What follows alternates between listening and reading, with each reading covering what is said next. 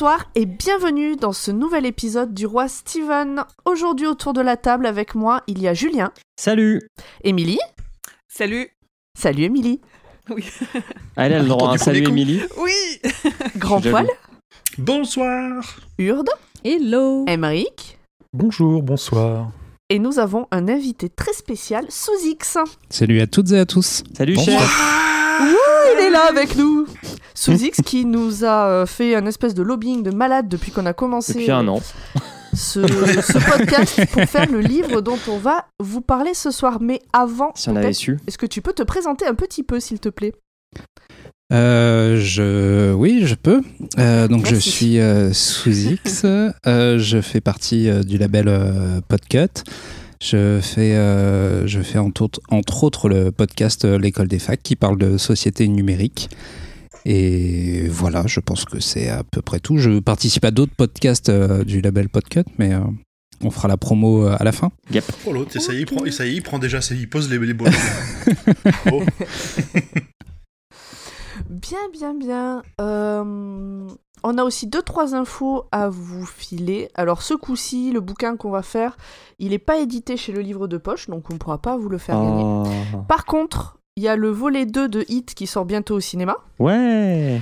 Je fais, je Ainsi fais que les Dr. réactions. Yes Ouais. Bien, qui vient de sortir même. Euh, Doctor Sleep qui vient de sortir. Euh, non, non, Non, le ce sera Hit ça, au moment où on chapitre 2 diffuse. vient de sortir au moment où on sort cet épisode. Alors, ce soir, je suis fatiguée, j'ai un putain de rhume, j'ai mal au crâne. On va y aller tranquillement. Oui, mais on est là pour te rattraper. Oui, tu fais bien. pas. Donc, au moment où on enregistre, il n'est pas sorti. Au moment où on le sort, il vient de sortir. Normalement, il y aura bientôt euh, une- un petit épisode avec euh, toutes les personnes de l'équipe qui l'auront vu. Mhm. Et à cette Donc, occasion, pas donc pas moi, exactement. Et à cette occasion, on vous fera gagner euh, les tomes 1 et 2, réédités par le livre de poche avec les couvertures du film comme euh, couverture de bouquin. Mm. C'est bon jusque-là? T'as bien cité Oui. la gazette, parfait. Autre bonne nouvelle?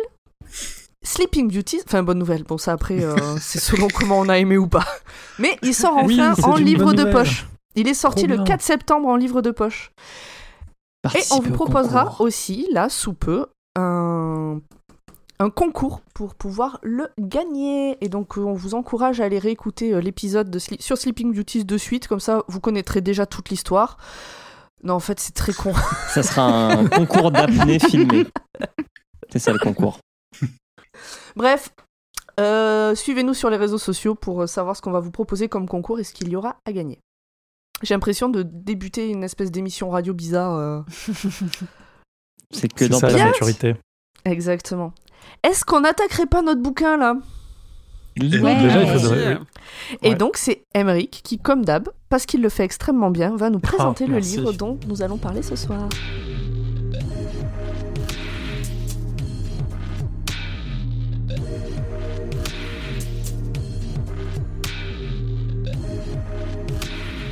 Alors, Les Yeux du Dragon est un film américain de John Hyams avec Kung Lei et Jean-Claude Van Damme sorti en 2012. Ah oui. Il raconte l'histoire de Hong, un homme qui s'est donné pour mission de remettre la ville de Saint-Jude dans le droit chemin en combattant les trafiquants de drogue et les flics corrompus. Ah non, c'est peut-être pas celui-là, parce que c'était un livre normalement. Donc les Ah, yeux mince. du, les- ouais ok bon bah, les yeux du dragon donc c'est une anthologie de poèmes chinois recueillis par Daniel Giraud, publié par Poche en 2009. Ah, le Daniel C'est encore Ah un non, C'est pas ça Non, c'est pas ça. Non, c'est peut-être parce que Les Yeux du Dragon, c'est une comédie d'arts martiaux de Léo Fong sortie en 1987, où- dans laquelle un homme doit se préparer en un mois à un tournoi d'arts martiaux, et heureusement, une championne de karaté accepte de l'entraîner. Pour le comité. Ça pourrait être euh, ça. Non, si- sinon, j'ai un film Ça avec mieux. Stallone, mais je crois que c'est un œil de tigre, pas un dragon, et je crois que c'est un clip de deux heures pour une chanson de Survivor. Wow Trop de trucs là. Donc, vous l'aurez compris, on va parler des Yeux du Dragon, livre de Stephen King, sorti aux États-Unis en 1984 pour euh, une, é- une, édition, une première édition limitée, puis en 1987 en édition définitive illustrée, puis en France en octobre 1995. Nombre de pages annoncées par Wikipédia 386, soit 10 heures et 23 minutes d'audiobook en anglais. Et le résumé en une minute, c'est un peu comme euh, si la Reine des Neiges et Réponse étaient mélangés à la sauce King, avec un petit peu de les, les évadés. ah oui, et puis, euh, et puis, euh, c'est parfait. Ouais, contrairement c'est- à la Reine des Neiges et Réponse, tous les personnages sont des hommes. Ah oui. Non, pas tous. Il y a une femme. Il y en a y a une. une femme. Il y en, Il y a il y en a Elite. deux, il y en a Il y en a une qui meurt au début. et et une, qui, une autre qui fait de la figuration sur euh, plus tard. Mais non, c'est You Know Nothing Jon Snow, la, la meuf. Ah oui, oui, non, mais c'est exactement ça. Non, mais c'est exactement ça, les deux là. Bon, mais bon, là, on est déjà sur la dernière partie du bouquin. On va peut-être commencer par le début. Oui. Alors, euh, les Commençons avis. par le début. Les avis. Les avis d'abord. Euh, Émilie, toi qui, toi qui l'as relu. oui, je l'ai relu euh, bah, il y a Oui. longtemps déjà. Euh, en vrai, non, moi j'avais bien aimé parce que j'ai, je l'avais lu après La Tour Sombre et j'étais contente de retrouver un peu l'univers. Après, je l'avais trouvé euh, pas hyper abouti, un peu le cul entre deux chaises, entre le côté conte pour enfants horrifique et, et le- un peu de fantaisie pour adultes, mais très léger. Mais je C'est vrai l'aime que la beaucoup, structure, hein, qui, ouais. La structure est vraiment pour, euh, pour un lecteur jeune, j'ai Oui. l'impression. Oui, et pour autant, il y a, on- enfin, après King, il l'a dit lui-même, il écrit pour lui et pour sa fille, et on sent qu'il est partagé entre les deux et qu'il est ni vraiment d'un côté, ni vraiment de l'autre. Mais il est cool, Ouais, il est très cool. Parce qu'il y a des trucs qui sont pas vraiment pour enfants. Je sais plus quel âge. Bah, c'est genre euh, page quand 4, il parle de baiser, quoi. Donc, euh, Oui, Voilà. le méchant, il est hyper sombre, il meurt pas à la fin, enfin, t'as des trucs comme ça, c'est Mais pas... spoil pas le spoil euh. Non, mais je, pense que on comprend qu'il a du mal à, à sortir de ce qu'il Mm. écrit d'habitude, quoi. Urde, est-ce que tu as aimé ce livre où il n'y a pas d'explosion, mais il y a quand même des trucs un petit peu violents et, Oui, moi j'ai. Alors moi j'adore les contes. Voilà, moi j'adore les contes, donc euh, je suis le public cible. Et euh, par contre, je trouve que c'est un peu long pour un conte, Mm. un peu beaucoup de détails. Euh, Ah, c'est et sinon, je hein. rejoins aussi, euh, voilà, je rejoins un peu Émilie que ouais, c'est son style. Il aurait dû sortir un peu plus de son style pour faire un conte. Mais moi, vraiment, j'ai bien aimé. Julien, je crois que t'as pas aimé. euh, non, je fais partie du camp des déçus. C'est-à-dire que Tu l'as. C'était ta première fois? c'est ma première fois. Après un lobbying de 12 mois de Mm. Monsieur X, qui a pourtant bon Oh, pas goût en matière de musique, je m'étais dit, ça va être cool. Et en fait, je suis désolé, Monsieur X, je n'ai pas aimé, euh, je n'ai pas aimé ce livre. Je l'ai trouvé trop long. Je l'ai trouvé trop le cul entre deux chaises. Soit fait un vrai conte pour enfants, soit fait un vrai conte pour adultes. Mais ne me parle pas comme si j'avais 4 ans en mettant des trucs que je pourrais pas comprendre si j'avais 4 ans. Confère euh, page 4, euh, il fallait que le roi baisse pour engendrer euh, un chiard. Et, euh, et, et, et- et en fait, euh, l'histoire, elle tient en une page, quoi. Oui, bah oui, bah comme je l'ai, que je l'ai comme je l'ai résumé, hein, c'est. c'est la Reine des Neiges, les réponses mélangées. Alors, Euh, en 8 pages, selon mon résumé à moi. Grand, grand poil, qu'en as-tu pensé? Euh, bah, moi, je pense que j'étais, c'était pas ma première fois, mais je pense que j'étais un peu victime de la hype, de l'attente de le relire, du lobbying euh, forcené de Sozix et de Emmerich, hein, un petit peu aussi. Hein. Et euh, pas autant déçu que, que Julien quand même, mais euh, c'était une lecture agréable pour l'été, c'était léger et pour le coup sans conséquence. Donc euh, pareil, tu vois, le sentiment aussi que j'ai eu, c'est le cul entre deux chaises, mais ça m'a pas, euh, m'a- ça m'a pas vexé comme a pu l'être Julien, j'ai l'impression. D'accord. Euh, J'ai aimé Pomme. ma salière. Pomme. Ah, alors, qu'est-ce que j'en ai passé, pensé? On Est-ce que j'ai on- passé t'a vu, on t'a vu, lu- on t'a vu lutter dans- pour le lire euh, dans nos Eh bien, en fait, j'ai pas lutté pour le lire, j'ai lutté avec mon emploi du temps pour trouver du temps pour le lire. J'ai beaucoup aimé ce bouquin. Ah, Ah Du coup, ça m'a fait rire, euh, Emmerich, quand t'as commencé à nous envoyer euh, des liens, des trucs, des machins, pour dire que tu vas me contrer ce soir, euh, tout mon sel, tout ça, tout ça. Et en fait, je regrette même de pas avoir pris plus de temps pour le lire, parce que, bah, comme a dit Grand Poil, en fait, c'est agréable parce que il est, il est simple, euh, il est léger, il n'y a pas énormément de...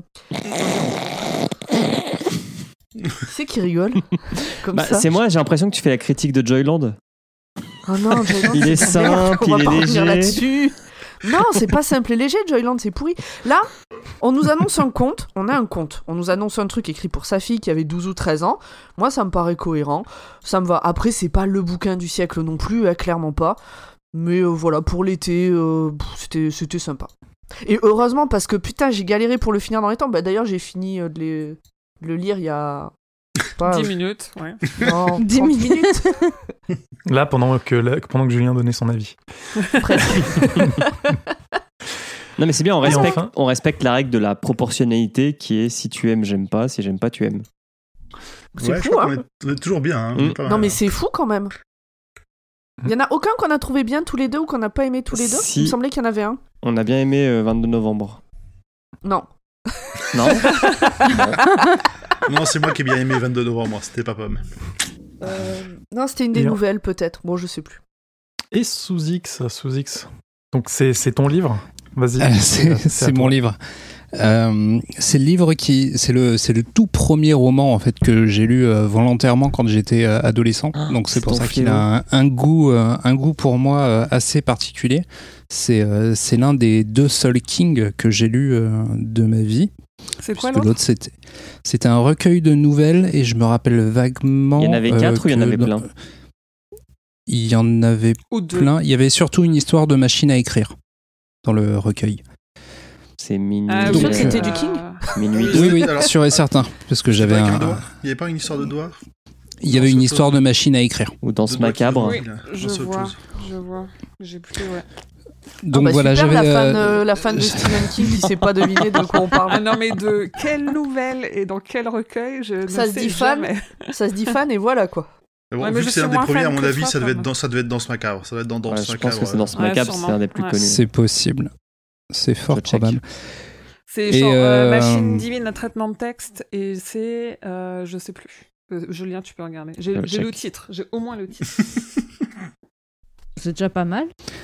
Et du coup, j'avais un souvenir euh, fantasmé de, de ce bouquin, ce qui, Oh. ce qui a valu le, le lobby extrême que j'en que j'en ai fait. En fait, t'as pas Euh, aimé. C'est parfait. C'est Non, parfait. c'est- C'est juste C'est c'est- c'est pas que j'ai c'est pas que j'ai pas aimé. Je suis plutôt d'accord avec euh, avec Pomme et Grand Poil. C'est j'ai pris j'ai pris beaucoup de plaisir à lire ce livre et je pense que je prendrai beaucoup de plaisir à le lire à mon fils. Mais euh, il y a il y a deux tiers du livre, le premier tiers et le et le deux- et le troisième tiers, qui sont insupportables pour moi parce qu'il arrête pas de s'exprimer et de parler au lecteur et ça je trouve Ah, le ça euh, narrateur atroce. Le Oui, compteur. le compteur. Voilà. Ouais, je, je... apartés, c'est- ça m'a ça m'a gonflé au possible et je trouvais que les, les, les dix premières euh, les, dix, les dix premiers chapitres pour t'expliquer comment on fait des bébés je trouvais ça aussi un peu inutile mais Ouais, sinon j'ai passé un très très bon moment Faut pas que ton fils soit trop, trop jeune parce qu'il y a des histoires de glaive mou là, c'est chaud. C'est un peu Voilà. ton marche ou crève euh, à toi par, comme euh, Julien quoi. Ouais. bah, c'est ce qui m'a ouais. amené à la, à la littérature donc euh, Alors non, moi, j'ai beaucoup c'est un mélange d'affection entre pour ce le livre fléau et marche ou crève. Le fléau pour le premier livre et marche ou crève pour putain en fait j'étais tellement idiot quand j'étais jeune. Alors qu'en fait non, c'est maintenant. Bon bref. et toi, Emmerich, t'as dit ce que t'en pensais? Non, j'ai pas dit ce que j'en pensais. Alors moi, je... c'est mon premier King, je crois. Ou alors c'était Misery, mon premier King. Non, je crois que c'était Les Yeux du Dragon. C'est pas Et- la même ambiance. non, c'est pas du tout le même, le même bouquin. Et du coup, bah, ça m'a fait énormément plaisir. Alors non pas de le relire, mais de l'écouter. Et je pense que vous auriez dû l'écouter euh, en, En en livre audio. version euh, originale. euh, Parce que le mec fait, encore une fois, je suis très agréablement surpris des livres audio. Ils sont enfin, de très bonne qualité. Et donc le- l'acteur est super. Et donc ça se... Enfin, vraiment. C'est vrai que oui, je, reconnais les défauts que, vous pouvez citer, mais sinon, euh, j'ai toujours pris un, grand plaisir à revivre cette histoire. C'était, euh, très chouette. Et, euh, et j'ai pas eu l'impression de longueur que j'ai pu avoir en le lisant quand j'étais gamin. Donc je pense que quand on est gamin, on a une impression du temps qui est peut-être plus plus. Donc de ça, temps, ça me donne espoir pour relire Le Seigneur des Anneaux en me disant Après, peut-être euh, que ça passera plus tu, vite. tu l'as pas consommé de la même manière non plus que quand t'étais gamin. Peut-être qu'à écouter, c'est plus agréable qu'à lire. C'est vrai. Ouais, ouais. Je pense écouter, c'est quand même l'idéal, vu que c'est un conteur qui est censé te raconter. Il fait, des voix, cool. il fait des voix, c'est trop bien. Ah, ouais. J'essaierai de vous trouver un passage avec la voix de Flag Alors sous X, quand, on, Ah oui. quand on en parlera. J'ai retrouvé Oui. euh, ta nouvelle, qui est Machine divine à traitement de texte, comme l'a dit Milly, Mhm. qui est paru la première fois dans le Playboy de janvier 1983. Et ben c'est c'est là, c'est là, c'est l'année de ma naissance. Voilà. C'est là où je l'ai vu. et après, dans le recueil Brume. Ah, On laissera les auditeurs choisir où tu l'as pioché.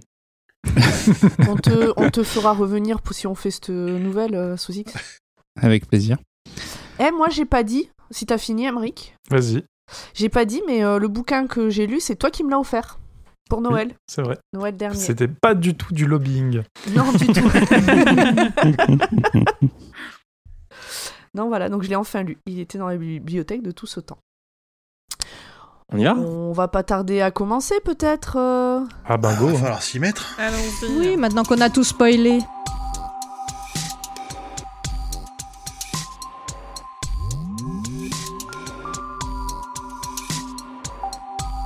Nous voilà donc dans un univers totalement inattendu pour un king. Après et après vérification, c'est bien un king. Pour placer le contexte, nous sommes dans le royaume de Délin. Delin, je sais pas comment on dit. Émilie, un avis? Oh, Delane. euh, non, aucun avis. Non. De. Ouais. On est dans le royaume de Delin. De. Et Roland, Roland le roi est très très vieux. À sa Ça, mort, c'est son fils Peter, Peter, qui doit lui succéder. Mais quelqu'un d'autre voudrait que ce soit Thomas qui le fasse, le petit frère de Peter. Et ce quelqu'un, c'est le magicien du roi, Flag Putain, il est Roland, lui Sans déconner Quand j'ai vu son nom, tout mon intérieur s'est serré, je me suis dit, oh putain de brin nom. Ça va être chaud. hein. Ça démarrait mal. Mm. Le roi Roland était très vieux, donc comme je viens de le dire, mais ses fils, eux, étaient vachement jeunes, parce qu'ils s'étaient mariés à plus de 50 ans avec Sacha, une femme de rang inférieur, mais douce et calme. Flag l'a choisi, donc c'est Flag qui a choisi Sacha parce qu'elle ne risquait pas de prendre sa place. Si le roi n'est pas En marié, fait, il a, il a choisi trois, ou quatre femmes. Et euh, les rois en a choisi une de celles proposées par Flag. Ouais, ça, il a filtré. C'est ça. Ouais, il a filtré. Il a bien swipé. Et c'était pas son premier choix, Flag. Non. Non, et puis... en fait, euh, on- ils nous disent que Flag, euh, Roland, il, enfin, Roland, il n'aime pas, il a pas, il aime pas les flammes. En fait, il, il en a peur. Oui. Alors on se demande si c'est parce qu'il a, il, parce qu'il est, il est, il est homosexuel ou alors peut-être traumatisé par sa mère, ce qui arrive souvent dans un roman de Steven. Non, moi je me suis dit peut-être qu'en tant que roi, il était qu'avec des hommes et euh, du coup, euh, comme il est pas super beau non plus, il devait pas avoir une grande confiance en lui. Enfin, moi j'ai pas cherché plus loin. ouais. J'ai pas dit il est gay, tu vois. Et en fait, ce qu'on nous dit, ouais, c'est que si le roi n'est pas marié, c'est parce que faire des choses qui font des bébés avec des femmes ne l'intéresse pas. Et même ça lui fait peur. En fait, c'est pas les femmes qui lui font peur, c'est de faire des choses avec les femmes qui lui font peur. C'est de sortir sa bistouflex. On a un premier point sans caleçon. Car la reine, même si elle a 33 ans, n'a jamais rien fait avec un homme avant son mariage. Elle se demande, même quelle est cette chose flasque qui pendouille chez son mari. On a alors un échange qui est digne d'être noté et je l'ai noté. Elle dit Qu'est-ce que c'est, mon mari? C'est de l'acier de roi, dit-il. Cela ne ressemble guère à de l'acier, répondit-elle incrédule.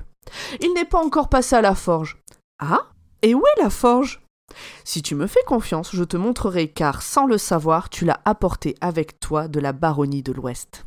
Alors là, pour le coup, sur la voix de Roland, t'aurais pu prendre un accent du Sud. Je pense que ça aurait été encore beaucoup mieux. Mais qu'est-ce que c'est, mon mari? Et c'est de l'acier de roi Cela ne ressemble guère à de l'acier de roi. Eh ben parce qu'il n'est pas encore repassé à la forge Ah Et où est la forge? Et si tu me fais confiance, je te Dans ton montrerai, car, sans le savoir, tu l'as Oh là là apporté là là là. avec toi de la baronnie de l'Ouest. Pardon. La reine Sacha est une personne merveilleuse. Elle prend soin de son peuple et tout le monde l'aime. Flag, lui, s'en fout. Il est un vrai magicien et le roi l'écoute, lui, pour les décisions importantes. Donc jusque-là, Alors, Sacha, il s'en tape. Flag, il s'en fout du peuple aussi. C'est pas que de la reine, hein, c'est qu'il s'en fout du peuple. Il veut euh, asseoir son pouvoir et quelque part, on sent déjà qu'il a une volonté de semer le chaos. Il n'est pas juste là pour, euh, pour prendre Oui. les décisions. Mais il s'en fout de Sacha dans la mesure où elle n'a pas d'influence sur les décisions du roi, Pour le moment, oui. pour le moment. Mm. Mais Roland moment. a fini par tomber amoureux de Sacha. Par contre, en ce qui concerne le free-free, il n'aime pas trop ça. Ça, on y est toujours. Il y a pas de... faut faire des bébés, mais faut pas déconner non plus. Mais un soir, alors qu'il venait de tuer un dragon et de manger son cœur, il a le zizi tout dur. Et il saute sur sa femme qui a l'air ravie. Neuf mois plus tard, l'héritier, Peter, naît. Peter, c'est C'était Peter Esteven, dans un- dans enfin Dans un grand moment de bravoure, il a tué le, roi- le, le dragon, quoi. C'est pas rien. Oui, Ouais. euh, d'une flèche euh, bien dans le sac de, de, fla- de le sac qui produit le- la- les flammes. Donc euh, c'est quand même, euh, enfin, c'est un roi un petit peu, un petit peu nul, on va dire, mais il est quand même, il a quand c'est même un bon qualités. chasseur. En fait, sa principale, sa principale qualité, c'est d'être un bon chasseur. Et après, on a en plus une bonne scène où ils ont déclenché un incendie dans la forêt qu'il faut éteindre. Mhm. Et ils l'éteignent avec beaucoup d'eau. Et aussi, il le dit, il- c'est bien précisé, beaucoup d'urine. Oui, parce que Parce qu'a priori, ils allaient, Ouais, de- ils- c'était de- des bons chasseurs. Ah bah, ils c'est allaient chasser, chasseurs. torcher. Ah, c'est ça. De l'urine à la bière, C'est ouais. aussi un bon pompier. Enfin, à l'hydromel. La plupart du temps, le magicien euh, donnait une, poisson, une potion dégueulasse pour que le roi puisse baiser la reine. Mais un soir, cette potion plus l'alcool ont fait mauvais mélange et il blesse la reine avant de s'évanouir pour 24 heures. On sent que c'était une bonne soirée. On nous Mais dit non, aussi que c'est une- c'était c'est pas- la dernière fois où il va, où il va coucher avec sa femme. Ouais, c'est- on peut, Ouais. on peut appeler Enfin, ça coucher c'était- avec sa femme. euh, ça, on est- C'était pas la bonne potion, ça, en tient, tout cas. enfin, ça tient plus du viol quand même là. sur le- bon. Oui, oui, oui, c'est ça, oui. Mais il est enfin du viol, mais lui il est drogué, euh, il est drogué jusqu'aux oreilles Ah avec, oui. euh, avec les potions de, de flag. Neuf mois plus tard, Thomas naît et Sacha est morte en lui donnant naissance. La fin de ce chapitre sous-entend que c'est Flag qui aurait tué Sacha et qui aurait fait passer ça pour euh, une mort naturelle. Oui, avec la, à la naissance. Avec la En sage-femme. tout cas, euh, C'est plus, Ah oui, tard, non. c'est Il est- plus tard qu'il l'explique la sage-femme. Ah, c'est après. il, il Parce est, que il ça, est il le efficace, hein, le Roland. Qu'est-ce que tu Là c'est dis juste sous-entendu là. Là, je dis, il est efficace, le Roland, parce qu'il baisse deux fois, il a deux gamins. hein. Ah bah ça, bah, oui, droit au Ah but. bah, il n'y avait pas de perturbateur endocrinien à cette époque. Et euh, alors ça, il le fait beaucoup dans ce bouquin, c'est-à-dire qu'il il parle d'un truc et il développera plus tard. Oui, c'est C'est ça. agaçant. Oui. Quand Sacha est morte, Peter avait 5 ans. Mais elle a tout fait pour l'élever elle-même jusque-là. Parce qu'elle avait une idée très précise de l'éducation que doit recevoir un bon roi civilisé et elle estimait qu'ils étaient quand même entourés de gros cons. De gros dégueulasses, c'était De pas juste des gros cons ils avaient aucune manière, ils bouffaient n'importe comment. euh. c'était une cour vraiment très. Ah bah la bonne franquette. hein. Un bon, un bon cliché, un bon cliché de tel qu'on en raconte sur le Moyen Âge. Oui, c'est exactement ça. Ils mangeaient avec leurs doigts, ils s'essuyaient sur leurs vêtements. euh. Ce qui va d'ailleurs amener, amener sa mère à, à traumatiser euh, Peter pour qu'il utilise toujours une serviette. Exactement. Et oui. Lorsque Sacha était enfant, donc la reine, elle avait une magnifique maison de poupées. Et quand il fallut partir pour se marier, elle était très triste de l'abandonner. Mais le roi Roland, qui est quand même vachement gentil, lui en fit construire une encore plus belle. Et la reine Par fut le- touchée. Par Mais le bon. meilleur artisan. Oui, le meilleur. Tout était vrai, même le mini four, c'était un vrai four. Et le métier à tisser, Tu pouvais, faire, c'est un vrai métier à tisser. tu pouvais faire cuire un mini pain. Un mini pain et euh, tisser un mini tissu. Mhm. La reine en fut touchée, mais bon, c'était plus pareil. Bon, en même temps, elle avait 31 ans au moment de son mariage. Bon, donc euh, bon, la maison d'enfant. euh. Mais surtout, King met l'accent sur le fait que ce qui nous a passionnés et touchés étant enfants rend fade les choses identiques adultes. N'est-ce pas, Suzy, que c'est son livre? Et que l'on ne décide pas un jour de devenir adulte et de ranger soigneusement les souvenirs de l'enfance. On les oublie peu à peu. Mais bon, maintenant, Sacha, elle est morte. Problème Ah, ah solved. oui, ça c'est un résumé. Hein, euh. Alors franchement, le chapitre finit vraiment comme ça. C'est euh, je- Oui, oui, alors, oui, ce c'est vrai en euh, plus. On, apprend, on ça. apprend quand même aussi que toute l'éducation euh, qu'a reçue Peter, elle est très. euh, sa, sa mère, elle veut qu'il soit bien éduqué, elle est bienveillante envers lui, mais en même temps, elle, est, elle peut être très très dure aussi avec lui. Bah, le coup des serviettes, ça l'a marqué. hein. Le coup des serviettes, même ne serait-ce que quand elle lui fait des leçons pour apprendre à lire euh, correctement, les euh, des trucs qui auront de l'importance, les mots bien et chien, s'il se trompe, euh, il, il se retrouve, il se fait, il se fait sévèrement engueuler, puis il sent la déception dans la voix de sa mère. Alors c'est marrant parce que dans VO, c'est God et Dog. Et là, c'est bien et chien, et euh, qui sont précisés comme étant les deux aspects de l'homme. Donc ça, c'est la leçon que, que veut que son fils retienne bien. Ah ouais, en anglais, ça donne mieux du coup. Mm. Un peu mieux, ouais. Car God tout homme que- est à la fois un dieu et un chien. Voilà.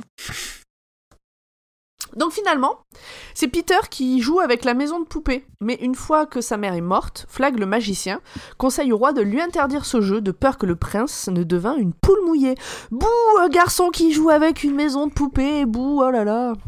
Ouais, mais tu vas, encore une fois, c'est Flag, c'est pas le roi lui-même qui, euh, Ah non, qui a ce comportement. Allez, hein, à la tienne. santé À la tienne, Étienne. Ah, c'est de l'eau, hein, je vous jure. Ouais, ouais. Le roi prit cette décision à cœur et y réfléchit plus que pour n'importe quelle autre décision durant tout son règne. Car King pose la question très justement. Quel risque y a-t-il à laisser un petit garçon de 6 ans jouer avec une maison de poupée? Nous, on a la réponse. Euh, risque. On s'en fout. Mais pour le roi et ce con de Flag, c'est pas la même chose. Le problème surtout, c'est que le roi avait l'impression de ne pas être un bon roi et que Flag avait toutes les compétences requises pour l'être. Sacha n'étant plus, Sacha n'étant plus là pour faire la balance, Roland a tendance à suivre la vie de Flag sans jamais la remettre en question. Ouais, on s'est aperçu que, que, que Sacha ait joué un peu contre-pouvoir euh, de, de Flag, a donné des conseils qui étaient plutôt, euh, plutôt généreux et justes, alors que l'autre, il était juste là pour, euh, pour accroître et enfin, oppresser encore plus le peuple. Et du coup, bah, Ouais, il l'op- il l'oppresse pas encore à ce moment-là, mais Bah, on- il commence, on, on- il Voilà, il met un déjà. plan en ex- ouais.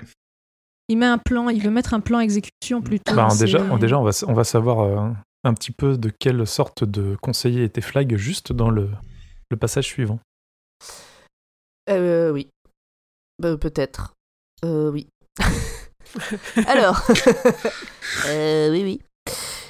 Donc, Flag, comme on vient de le dire, il détestait la reine, puisqu'elle jouait de. Justement, elle faisait la balance. Et il avait même essayé de l'empoisonner une fois qu'elle avait convaincu le roi de ne pas exécuter deux déserteurs au vu de leur histoire et des raisons de la désertion. Et s'il ne l'avait pas fait, c'était uniquement par peur des représailles.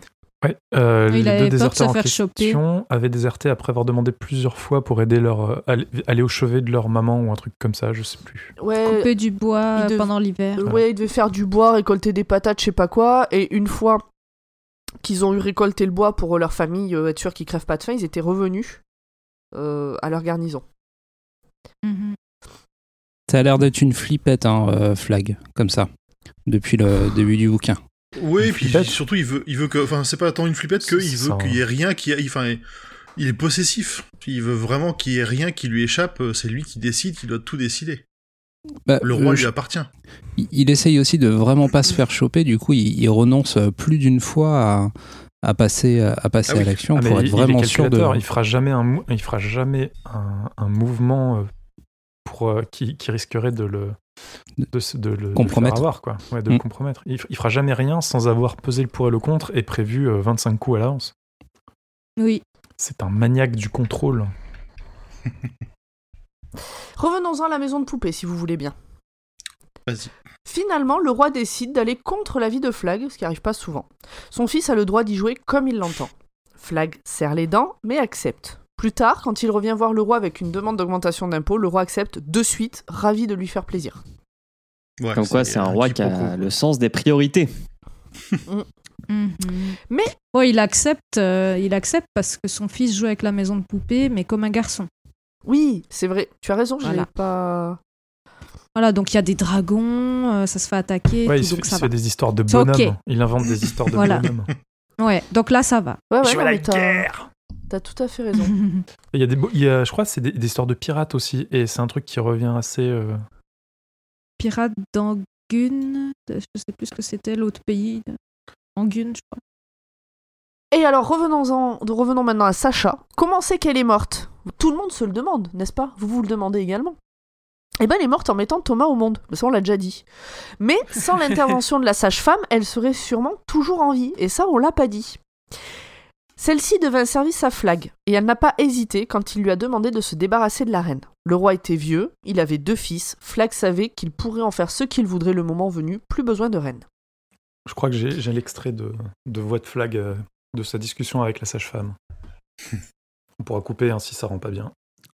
But in the shadow of his hood, Flag's white face remained distant and brooding, and she felt afraid again. What would you pay for such a miracle? he asked. Anything, she gasped and meant it. Oh, my Lord Flag, anything. I ask for one favor, he said. Will you give it? Voilà. Pas Oh, c'est trop Si, parfait. pas mal du tout, bien. hein. Ouais, ouais, ouais. J'ai eu des Ouais, petits les, les voix, les, voix, les voix de femmes, euh, en général, c'est c'est Oui, bon. de faussé ridicule, mais Bah, c'est. Comme il y a pas énormément de du va, Christophe ça passe. comme il y a pas énormément de femmes dans l'histoire, ça va, ça passe. Bon, le temps avance. Les enfants grandissent et Flag se rend vite compte qu'il n'aime pas Peter. Il en a même peur. Le gamin a... ça. Oui, non, non, euh, je, je- je suis d'accord. Il en a, il en a peur et il va tout faire pour euh, pour essayer de le briser derrière. Bah, il se rend compte que Peter, euh, déjà, il a pas bouché les vatères, référence. Et puis, euh, il, il a une stature, il- les gens l'écoutent. Euh, je crois que tu as dû passer déjà l'épisode du cheval, Non, c'est Euh, juste après. Juste après, après. juste après. mais c'est Je l'épisode sais qui pas va. si j'en parle plus que ça. Il est important cet épisode si quand même, hein, parce que c'est c'est la première, f- c'est une des premières fois, je pense, où Peter euh, s'affirme face à des adultes, qui est pas fort. En plus, le mec là, le le, le gars qui s'occupe des chevaux, ça l'air d'être le- l'adulte le, plus jovial ou le plus simple avec qui discuter et, et négocier. Et il va faire preuve d'une force de caractère qui va clairement faire peur à Flag parce qu'il va tout de suite comprendre que ce mec-là n'aura jamais besoin de conseiller. Et s'il a pas besoin, si ce roi n'a pas besoin de conseiller. Non, je pense pas besoin de conseiller en général. Et si ce roi n'a pas besoin de conseiller, eh ben, il n'a pas besoin de flag. Et donc le plan de flag qui est de brûler le monde, eh ben, il tombe à l'eau. Parce que pourquoi pas? Parce que pourquoi pas? Parce que ta gueule, c'est magique. Voilà. Parce C'est à que ce moment-là où il lui dit Eh, t'es pas ma mère Ouais. Donc le gamin, là, euh, Peter, maintenant il a 9 ans. Il ressemble beaucoup à sa mère de par son intelligence et ses manières, et à son père de par son amour du peuple. Le gars est parfait. Il est beau, il est fort, il est franc. Et comme c'est un chouette gamin parfait, il se lie d'amitié avec un enfant d'une classe sociale plus basse que la sienne, qui s'appelle Ban. Bon. Il s'appelle Ben. Flag se dit alors qu'il ne va pas trop devoir tarder à l'éliminer. D'ailleurs, le peuple commence à l'appeler le petit roi, ce qui n'arrange pas le magicien. Le allait nous apprend alors. Quoi? J'ai cru qu'il allait le mettre au banc. Euh. Vas-y. Le pardon, nous apprend alors que dans 7 ans, Peter sera mis en prison à vie pour un crime odieux. Oh, mais qu'est-ce qu'il a fait? Mais il a bouché les vatères. Mais parlons un petit peu de Thomas, le petit frère, qui fera enfermer le grand sept ans plus tard. Thomas est jaloux de son aîné si parfait en tout point, alors que lui n'est que normal. Mais finalement, n'est-ce pas le lot de tous les petits frères? Et là, je tiens à faire un bisou à mon petit frère à moi, parce que je sais qu'il comprend ce que je veux dire. Et Thomas culpabilise de la mort de sa mère et pense que tout le monde le tient pour responsable. Il n'est pas un mauvais garçon pour autant. Le conteur met l'accent dessus et espère que nous en serons convaincus également en temps voulu. Est-ce que... Ouais. non, non, mais euh, on, voit que le, le pauvre Thomas aussi, qui, qui, euh, qui aime son père et qui voudrait aimer son frère, il, il joue de malchance dès qu'il a, dès qu'il veut accomplir quelque chose. Peter a fait un autre truc qui l'éclipse totalement ou qui fait qu'on on se rend même pas compte qu'il existe. Oui, mais Peter, il est quand même sympa avec son frère, il voit qu'il galère, et parfois, il lui propose quand même de faire des trucs à deux, Mm. ou de faire un truc à la place de lui-même. Et l'autre, il est tellement euh, salty qu'il dit gna gna, je veux pas, c'est de la merde ton On idée. parle, Gna on gna parle d'un gamin qui a 4 ans, euh, Ouais, bah qui, qui- dont la mère est morte à sa naissance, et euh, tout le monde lui fait bien comprendre que s'il était pas né, sa mère serait pas morte, et que de toute façon, il fait que de la merde, il est même pas à la hauteur du fait d'avoir tué sa mère. Donc, Toujours il des que excuses. ans.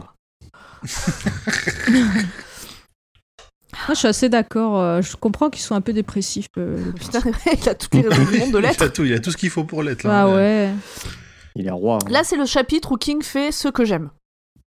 Donc, vous voyez que je râle pas tout le temps. il explique en quoi un être humain. Alors, attends. Qu'est-ce Est que écrit Ah oui, il explique en quoi un être humain est mauvais. Puis, il raconte comment il en est arrivé à être mauvais. C'est-à-dire que ça, enfin, je trouve qu'il le fait assez souvent. Il y a les personnages comme Flag, les démons ou les machins, les trucs, c'est des entités mauvaises, point.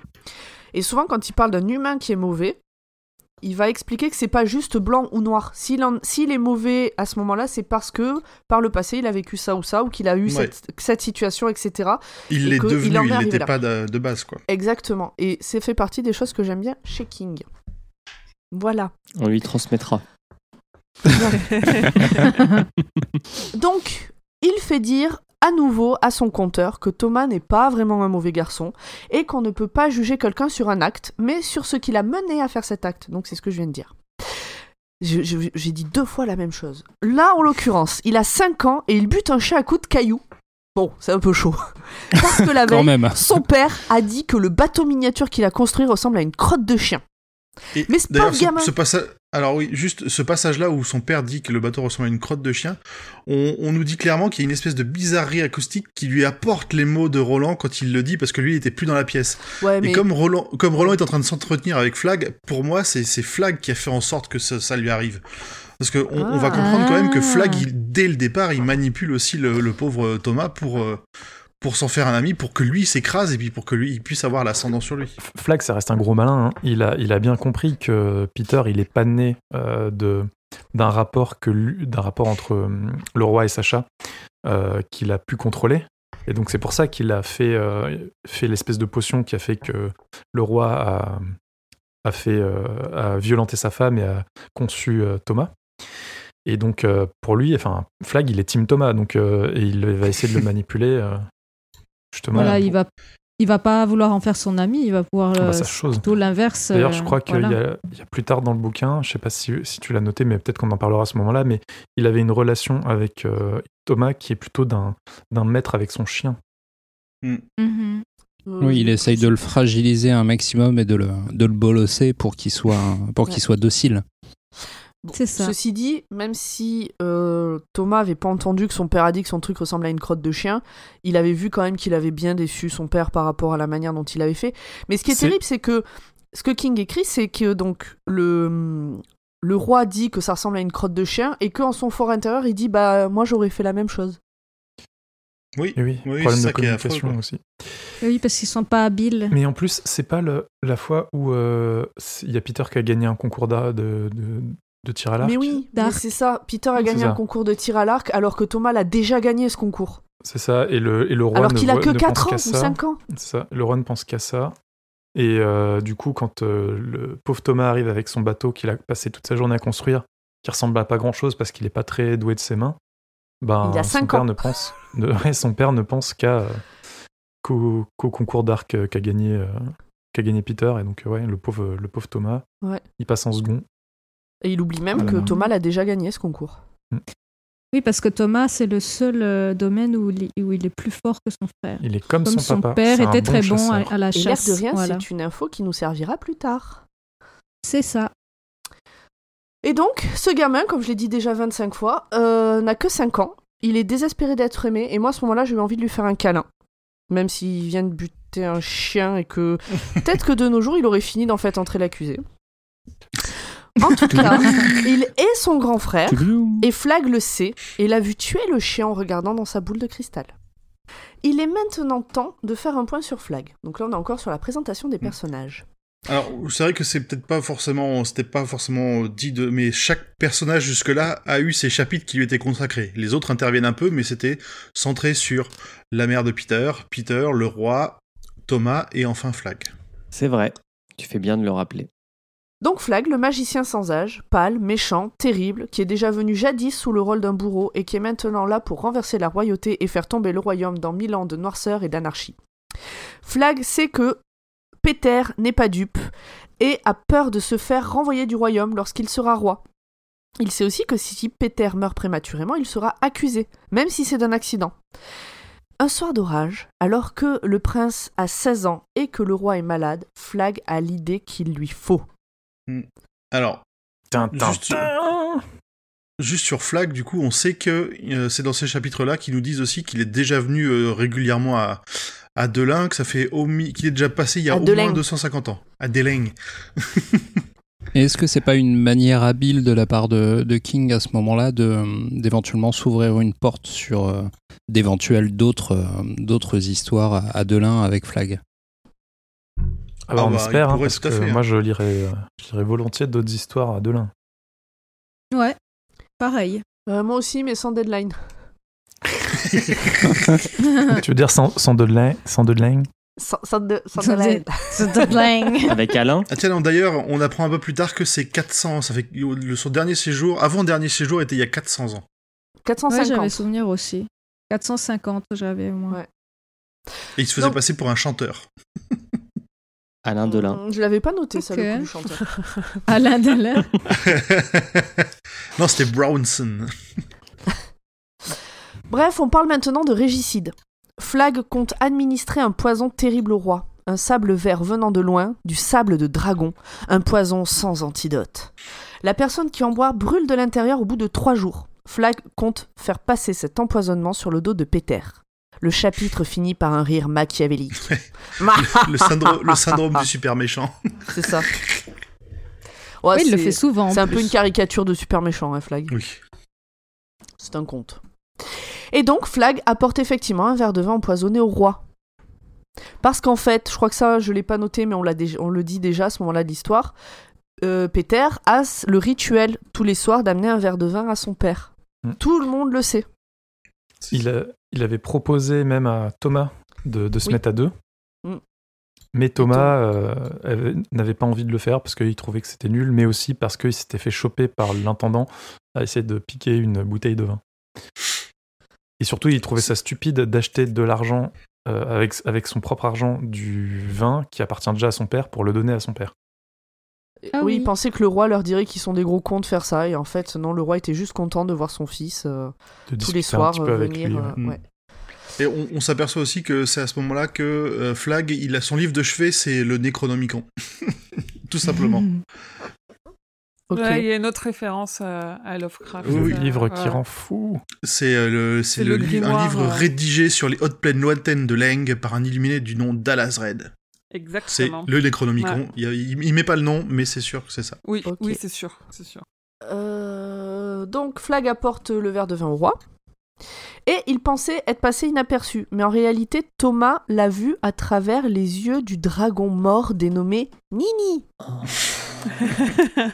C'est pas ridicule comme nom de dragon sans déconner.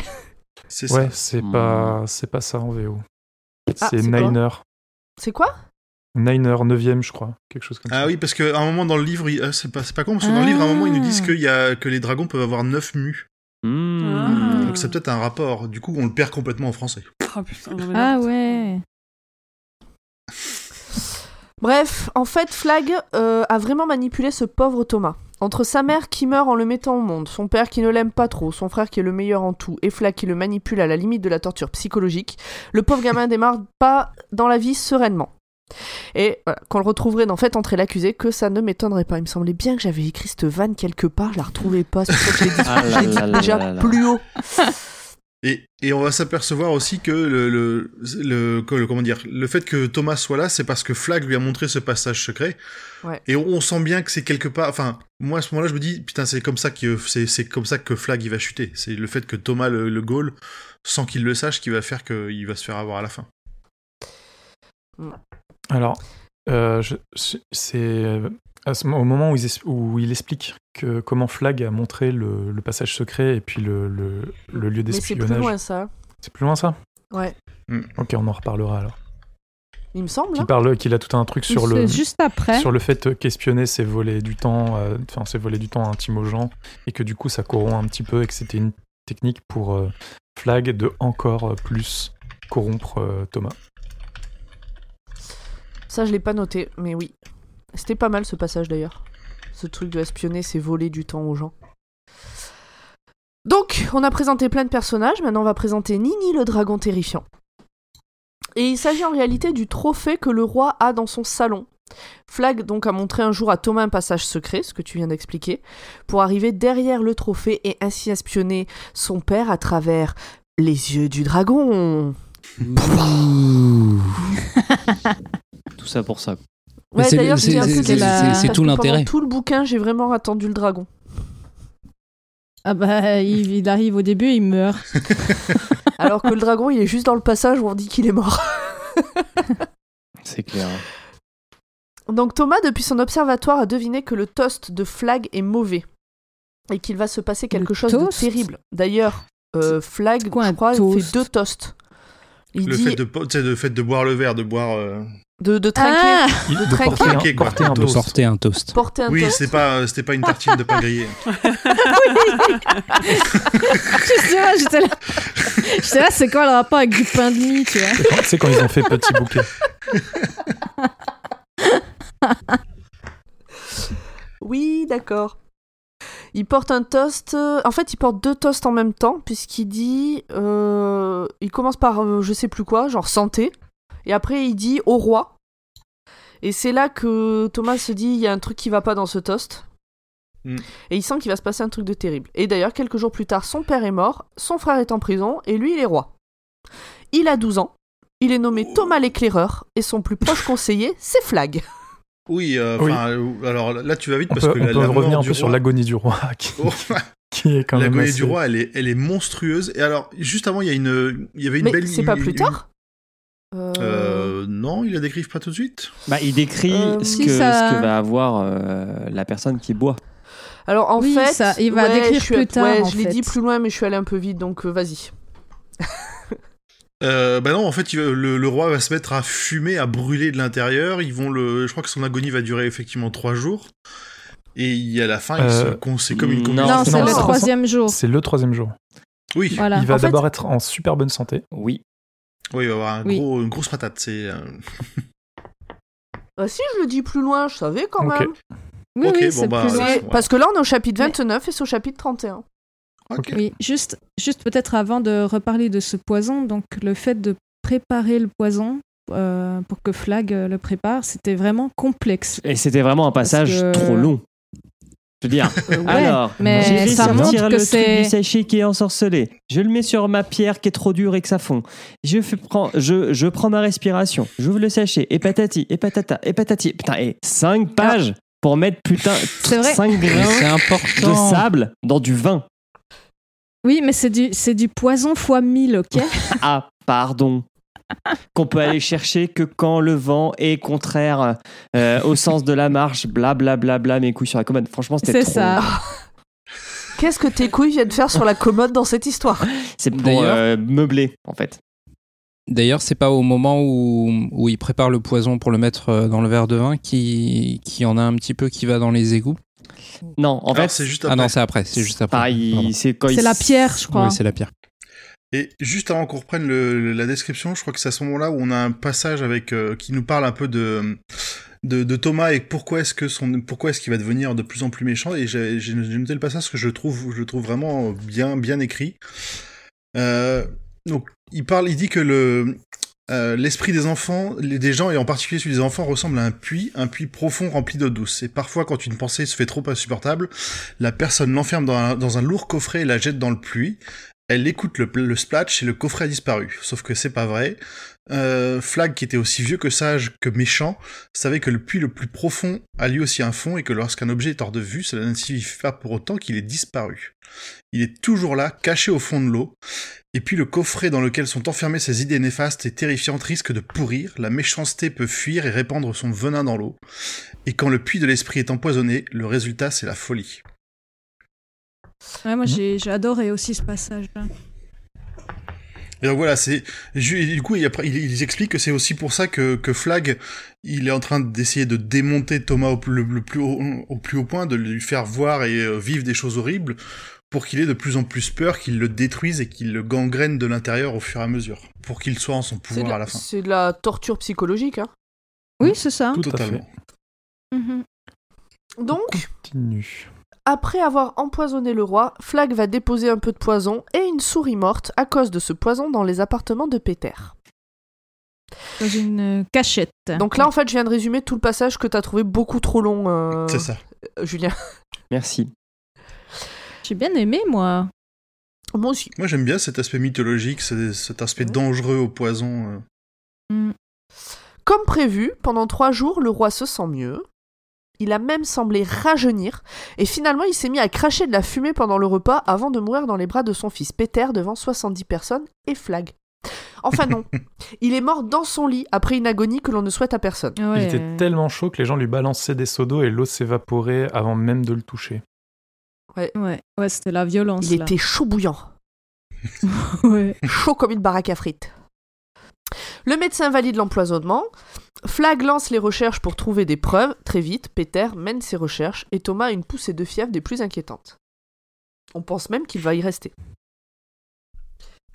Pour Flag, il faut que Peter soit soupçonné avant son couronnement le lendemain matin. Parce qu'une fois roi, il sera un peu hors d'atteinte de tout. Alors, donc c'est ce connard de Denis Le putain de majordome là Donc il sera le premier porteur de ce soupçon en trouvant le sachet fumant et la souris agonisante. En rentrant chez lui, Denis raconte à son père ce qu'il a vu et ses soupçons. Il quitte la maison, ils, ils quittent, Hunt, donc les deux, le père et le fils, quittent la maison sans aucune explication pour la pauvre maman qui reste là à s'inquiéter. Plus tard, le couronnement est annulé et Peter est inculpé pour le meurtre de son père. Alors, ce que tu ne dis pas, c'est que Denis, euh, il aime bien son roi. Et euh, il tombe dessus. Il a une vraiment. routine. Il a une routine. Énergie Le matin. Et puis après, euh, il, va, il va faire le petit déj. C'est la morning routine la de, morning de son routine. roi. Mais vraiment, il aime bien son roi parce qu'il le traite bien, etc. Alors, Euh, ça- il n'est pas encore roi, attention, il n'est pas encore ouais, roi. enfin, les princes, pardon. C'est le prince Peter. Euh, oui, mais son, son il- père passe son temps à lui dire plus tard, tu seras le majordome de, de ton roi, donc il faut que tu te prépares. Euh, Son père lui apprend le métier. Parce il que c'est une famille de majordomes euh, depuis euh, les Rodriguez et cinq générations, quoi. Un peu comme dans Voilà. Batman. Et, euh, et, et- et donc, euh, il... enfin, tu dis genre, euh, il rentre, il discute, ils partent. Non, non, il rentre, il dit pas un mot à sa mère, il est trop dans le mal. Euh, il veut en parler avec son père parce que du coup, c'est lui qui découvre une preuve qui peut vraiment accabler la personne qu'il sert depuis quand même plusieurs années et qu'il aime bien. Et en en, parlant à son père, bah, il- son père prend la décision de l'envoyer chez le juge. Bah, tu vois, moi, c'est ce passage-là, les trois chapitres que j'ai trouvé beaucoup trop long. Alors qu'il se passe des euh, trucs. Ouais, pff, ok. De toute façon, vous êtes là pour euh, combler tout ce que j'ai laissé. Mm. J'ai fait exprès de pas en parler trop. Ah, qu'est-ce qu'elle est sympa, cette pomme. Ah bah, je fais bien mon rôle. hein. Donc, au début, Peina, le juge, c'est celui qui gère les recherches, ne le croit pas coupable. Ça peut pas être Peter. Mais lorsque Peter éclate en sanglots face aux accusations, au lieu de rire ou de se mettre en colère, cela ne fait plus aucun doute. C'est bien l'attitude d'un coupable. Les Mhm. recherches se poursuivent, l'arme du crime est retrouvée, Flag est appelé pour, expertise, pour expertiser le poison. Dès à présent, tout ce que dit Peter est suspect. Et le Flag, il est pas mal. Parce que pendant son expertise, il joue les innocents qui ne comprennent rien. il continue d'insinuer le doute dans les esprits, ça se dit comme ça? Non. Oui, oui, Euh, il manipule Et le prend juge. son pied passe à- face à cette situation. Il la joue genre oui, je crois avoir déjà entendu parler de ce poison, mais je suis pas sûr. euh, oh là là. Non, non, il dit qu'il se les fait voler. Ah ouais, c'est vrai. a- oui, qu'il en a une toute petite partie qui s'est fait voler. D'ailleurs, Flag lui-même a volé euh, il y, a, il y a plus de dix ans euh, le, le- le- le- la boîte au nom de Peter dans lequel il a mis le poison sur un coup de tête qui lui servira, qui lui a servi justement à incriminer Peter euh, au moment où ils vont Ouais. retrouver le poison. Et cette, euh, ces sortes, pas des actes manqués, mais ces, euh, ces actions que les gens font, que ce soit, avec, que ce soit Flag ou que ce soit Thomas surtout, sans que ça ait un sens, parce que c'est fait, c'est des, des préparations paiement, sans le savoir que c'est des préparations paiement, ça fait un peu Deus Ex Machina quand même, je trouve. Oh bah il y en a un petit peu dans ce roman. Bref. Alors, en même temps, c'est un conte, hein, donc C'est un euh, conte, faut je pas suis non d'accord. plus chercher Ta gueule, trop, c'est un de, conte, trop ok. de logique. Oui, c'est ça. Ta gueule, c'est un Bah, conte. C'est un, c'est un peu ça, en fait. euh, le les contes, tu fais un peu ce que tu veux, quoi. Je, je suis sûr que le tien, il sera mieux. Ah, je sais pas, il sera plus court, en tout cas.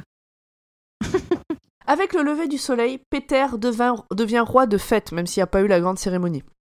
Peina, le juge, Juge. organise une réunion. Le juge, oui. Oui, j'ai mis la juge, tu as raison, c'est une erreur. Le juge organise le une juge réunion une pour femme. informer le nouveau roi. C'est pas 19h. Donc il veut informer le nouveau roi des choix qui s'offrent à lui. Soit il abdique le temps du procès, et s'il est jugé innocent, il pourra reprendre sa couronne. Sinon, c'est son petit frère Thomas qui en héritera. Soit il garde la couronne, mais le fait d'avoir un roi soupçonné d'être coupable du meurtre de son père, ancien roi, risque de diviser le pays et provoquer des guerres civiles. Peter accepte le deal. Il sera jugé au plus vite, mais ce n'est pas Peina qui présidera la séance puisqu'il est déjà persuadé de sa culpabilité. Le procès a donc eu lieu, Peter a été déclaré coupable et il a été enfermé en haut de la tour principale, qu'on appelle l'aiguille, pour le reste de sa vie. Mais le conteur nous dit que Hmm. nous viendrons visiter ces ce deux pièces plus tard. Deux pièces avec vue. Pour l'instant, allons voir comment se débrouille Thomas. vue? Alors, juste, on peut dire que euh, Peter comprend que la situation lui échappe. Donc, euh, il se met pas en mode rébellion, je vais me casser tout ça. Il dit, ok, bon bah, c'est lui qui propose euh, d'être jugé parce que techniquement, il aurait pu dire, je suis roi, allez tous vous faire foutre. Maintenant, trop tard. Euh, Ouais, c'est ça. il accepte d'être jugé. Et Ah oui, il propose pas, il accepte la proposition. Il pas accepte- pareil. Ouais, il, a- alors, d'accord. Il, il accepte la proposition en la modifiant pour euh, essayer de s'en sortir parce qu'il voit que euh, le juge ne, le, ne le croit coupable. Donc il Prend dit, parti. bah, ouais. il veut quelqu'un qui soit impartial, entre guillemets, même si ça va être dur d'être impartial, mais il veut quelqu'un d'autre pour le juger parce que euh, il, il espère vraiment pouvoir se défendre. Moi, j'ai compris le, le truc un peu autrement, c'est qu'il sait que tout le monde le sait coupable. Mhm. Donc, s'il avait dit, genre, euh, je suis roi, allez tous vous faire foutre, hein, il aurait été un roi mauvais. Et il le voulait pas. Pas ça. mal perçu, ouais. Voilà. Sûrement. Et sûrement de ça aussi, ouais. Il fallait pas chialer. C'est ça, faut pas pleurer quand on est un garçon. C'est la morale Euh, de ouais. l'histoire. Bravo. Bravo, bravo, monsieur King. Mais C'est exactement la morale de l'histoire. S'il avait pas pleuré, ce con-là, il aurait jamais été jugé coupable. Bref, C'est ça. Et, et l'autre point aussi que t'as pas dit, c'est que le juge et euh, Flag ne peuvent pas se voir. oui, ils Et peuvent que pas ça se a quand même une pas- importance pour la suite de l'histoire aussi. Oui, et donc c'est pas, euh, c'est pas un... comment dire? Le juge est manipulé malgré lui, mais c'est pas pour faire plaisir à Flag qu'il fait ça. Mm. Donc après le procès, Flag va annoncer à Thomas, encore alité, avec de la fièvre et tout, qu'il va devenir roi. Celui-ci ne veut pas, d'ailleurs il a jamais voulu être roi, il dit qu'il va se suicider, et se rend compte que Flag est en tenue de voyage. Le magicien lui dit qu'il ne peut pas rester. Il n'est pas aimé du juge Peina, qui est très puissant. Thomas le supplie de rester et jure qu'il ordonnera qu'il ne lui arrive rien. Le plan de Flag fonctionne parfaitement. Mhm. Mais le petit Thomas craintif se remet vite de tout ça. Tout d'un coup, c'est lui qui est aimé et acclamé, et il espère bien que son frère, en haut de sa tour, entende tout ça. Les acclamations du peuple, le couronnement, etc. Et c'est le cas. C'est là justement qu'on nous dit que, que Thomas il, il, il aime Flag, mais que c'est pas hein, l'amour euh, d'un père envers son fils, mais plutôt d'un d'un maître envers son chien fidèle, quoi. Donc en même temps, le petit bonhomme, là, il a toujours manqué d'amour et de reconnaissance, et il en a enfin. Il a que 12 ans, et c'est encore un enfant. Oui, mais voilà, l'enfant n'est pas si innocent que ça. La première nuit de son règne, un cauchemar lui rappelle que Flag a aussi apporté un verre de vin à son père ce soir-là, et que c'est lui qui l'a tué. Malgré tout, il décide de ne rien dire. Il aime être roi, et avec Flag à ses côtés, il aimera ça encore plus. Quel enculé. Alors, je ne suis pas sûre que ces pratiques sexuelles aient à voir directement euh, avec Oui, ses pardon. euh, politiques. Que- quel petit, quel petit con. De- de- depuis le début du roman, King nous dit Je vous laisserai juger, mais je pense que c'est un bon gars. Et là, le gamin, il fait Non, il va vas-y. continuer à le dire. Hein. Oui, mais c'est c'est ça le pire.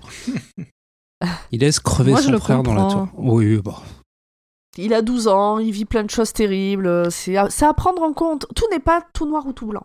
Ouais, c'est la puberté, on va mettre ça là-dessus.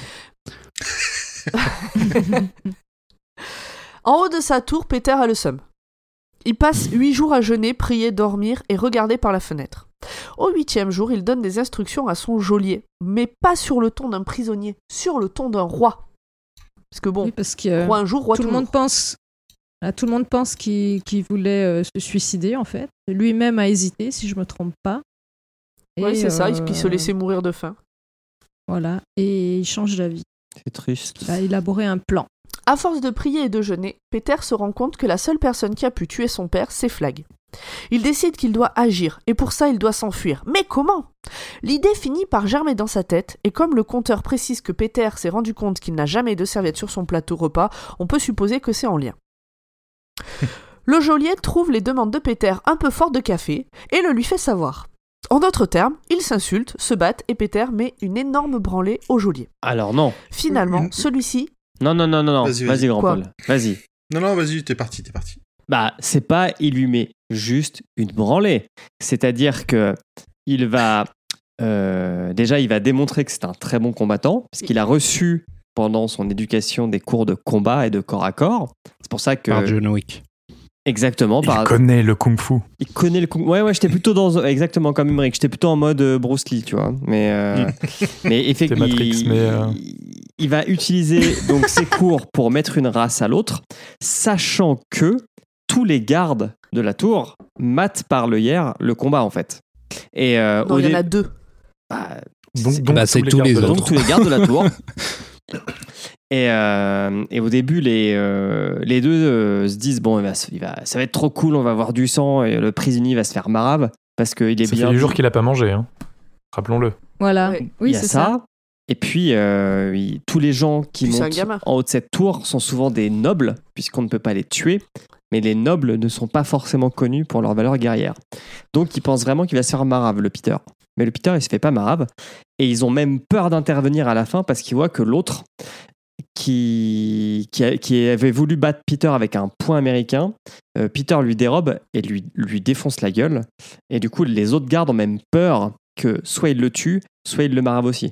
Donc Peter, il gagne leur respect avec cette bagarre quand même. Et ça va quand même lui être utile surtout- pour la suite. Il gagne leur respect aussi en ne le tuant pas. Oui. Parce qu'il aurait pu le tuer. Mhm. Qu'est-ce que tu Bah, vas D'ailleurs, il se demande s'il a pas tapé trop fort à un moment donné. si, Ouais, parce qu'il est, il est bien. KO. Hein. Et, Mm. euh, et les, les soldats qui sont, qui sont valeureux laissent quand même le geôlier à moitié mort dans la salle avec Peter. Ils Exactement. vont pas le chercher, quoi. bon, voilà. Finalement, Donc, il accepte, du coup, le finalement. geôlier, bon, bah, il accepte. Voilà. Mhm. Il s'est fait Et il convaincre. accepte surtout, ouais. Il a réussi, il est convaincu par les arguments. et donc il accepte surtout de porter un message à Peina parce que bon, demander des services c'est une chose, mais ça se rémunère. Donc Peina le juge, dans lequel Peter lui demande de payer un pot de vin pour, son con- pour que son confort soit meilleur. Et le geôlier accepte de jouer les messagers. Dans le message, Peter précise qu'il a décidé de vivre et qu'il n'a pas tué son père. J'ai l'impression que j'ai sauté un chapitre. Euh, en fait, t'as sauté le, tout le passage Non, où, oui. le geôlier arrive, enfin où le maître des geôles arrive chez, chez le juge, mais c'est pas bien important. Ouais, je, je trouve aussi. Oui, mais bon, pour préciser le contexte, le maître des geôles est chez Peina, il donne le message à Peina, Peina le lit, et donc dans le message, Peter précise qu'il a décidé de vivre et qu'il n'a pas tué son père. Il dit aussi que Peina peut demander à son ami Ben, donc euh, le gars de classe sociale inférieure, de jouer les intermédiaires pour éviter de se compromettre. Peina s'arrête. juste- Oui. Juste un petit truc, c'est que le, le passage où, justement le geôlier ramène à Peña, le- à Peña le... D'ailleurs, j'ai toujours dans ma tête c'était Peña, je sais pas pourquoi. Euh, À Peña, le message, il est tout le long, il est décrit comme une espèce de sous-humain qui pue, qui ressemble à rien. En plus, il s'est fait Ah oui, défoncer la il est gueule. bien Ah, le geôlier, ouais. ouais. ouais. Ouais, et pour, Le- ceux qui, pour, les- pour ceux qui lisent Pratchett, il m'a rappelé le Chicard Chic, le, le personnage qui est pareil décrit comme une espèce de, de à peine plus qu'un singe évolué, quoi. Arlan, le majordome de Pe- euh, Peina, le, le prend pour un nain. Et euh, Oui, il dit mais les nains n'existent plus. Et d'ailleurs, la, la lettre, euh, enfin le, le mot de Peter euh, donné à, à Pena euh, commence à inscrire le doute euh, en lui, Dans l'esprit euh, du juge, ouais. dans l'esprit du juge, sur le fait qu'il aurait peut-être condamné un petit peu vite. Mais, mais, mais, accepter ça voudrait dire se remettre en question, accepter que euh, il a, hum, il a fait jouer ses sentiments avant sa logique, ses émotions avant Mhm. sa logique, etc. Donc il rejette l'idée quand même assez rapidement. Mais ça a germé. Mhm. Donc, Peina met en avant, explique que il est intrigué par la manière dont Peter s'exprime, c'est-à-dire comme un roi naturel et non comme un prisonnier. Il dit, enfin, il ne quémande pas. J'ai décidé de vivre, je n'ai pas tué mon père, etc. Il n'est pas contre l'idée de filer 8 florins au geôlier par an, mais il veut savoir pourquoi. Donc, il écrit une lettre à Peter. Et Peter, en lisant la lettre, reconnaît bien là le bonhomme et ça lui plaît. Il répond. En fait, ce que veut Peter, c'est la maison de poupée de sa mère et une serviette royale à chaque repas. Même si on enlève les figies, enfin les, armoiries. Peina accepte, après s'être demandé s'il y avait une entourloupe. Il se demande quand même vite fait si Peter est vraiment coupable, donc c'est ce que tu disais sous X. Si c'est pas, pas Flag le meurtrier, mais ça voudrait dire que la justice s'est trompée et que lui-même a fait passer ses émotions avant sa logique, et ça il ne l'accepte pas, du coup il dégage l'idée. Mais l'idée est là. Mais l'idée Oui. est là. Ah,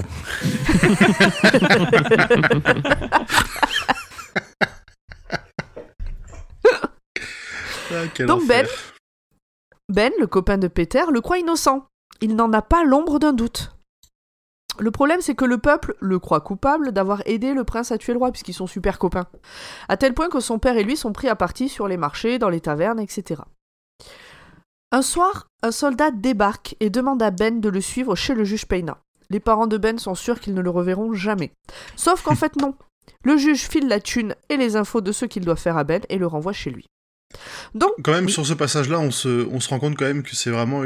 La justice a l'air assez expéditive où les gens peuvent disparaître comme ça du jour au lendemain. bah, surtout Bah. quand il s'agit d'avoir tué un roi, quoi. Oui. Je pense que c'est ça aussi le, le truc. Mais quand même, dans un système Donc, féodal, euh, c'est Ouais. pas la joie non plus. Dans la mesure où le prince devenu roi a été jugé en même pas trois jours, euh, le gars euh, que personne sait qui c'est, euh, je pense qu'il est tué sans sommation. hein. Oui. Oui, c'est ça. D'ailleurs, Je ce trouve se depuis le, le passage où il se fait mettre en tôle, finalement, on voit que le peuple répand des rumeurs très rapidement et qui prennent des ampleurs complètement débiles. Euh, donc, par exemple, ben, Ben et sa famille qui euh, pas juste prendre à partie, hein, ils se font taper dessus. Ouais, Ben Enfin, il est obligé de remettre les gens dans- en, en place en, en leur cassant la gueule. Ouais, mais quand ils sont à 10 contre 1, ben, il se fait quand même Mmh. tabasser. Enfin, son père aussi. Enfin, c'est chaud, quoi. On dirait la vraie vie.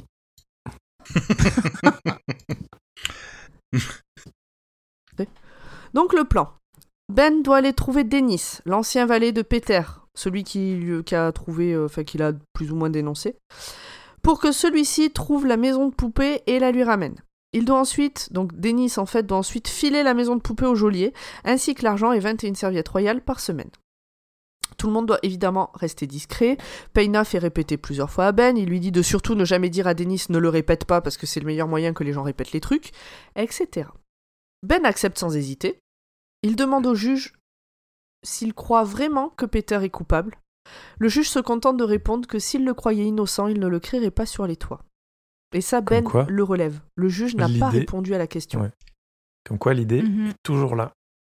mhm. Elle a pris racine. Putain, c'est infernal, je vous entends pas, quoi.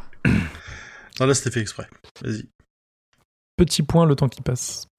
Euh, petit point de temps qui passe, nous sommes là au 17e jour après le couronnement de Thomas. Denis a finalement trouvé un stock de serviettes dans un endroit qui a l'air assez ouf, mais dont on parlera plus tard. Payna Ah trouve ouais, une ce couturière. mystère sur la réserve de serviettes, tu te demandes euh, qu'est-ce qui, qui- qu'est-ce qui, pourquoi? Ouais, ça. j'ai trouvé ça un peu bizarre. aussi. C'est un peu exagéré. Mhm. Payna trouve une couturière pour enlever les armoiries des serviettes et en avant Guingamp, le petit prince Peter peut manger proprement.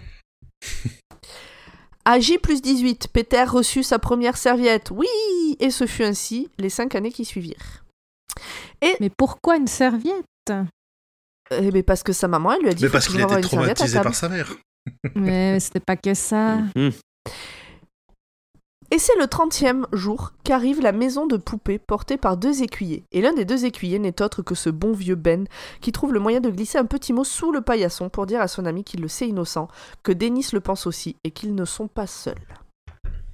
Et là, on a, pour la seule et unique fois de toute l'histoire de la fiction dans, son ensemble, un échange de dialogue par regard qui fonctionne.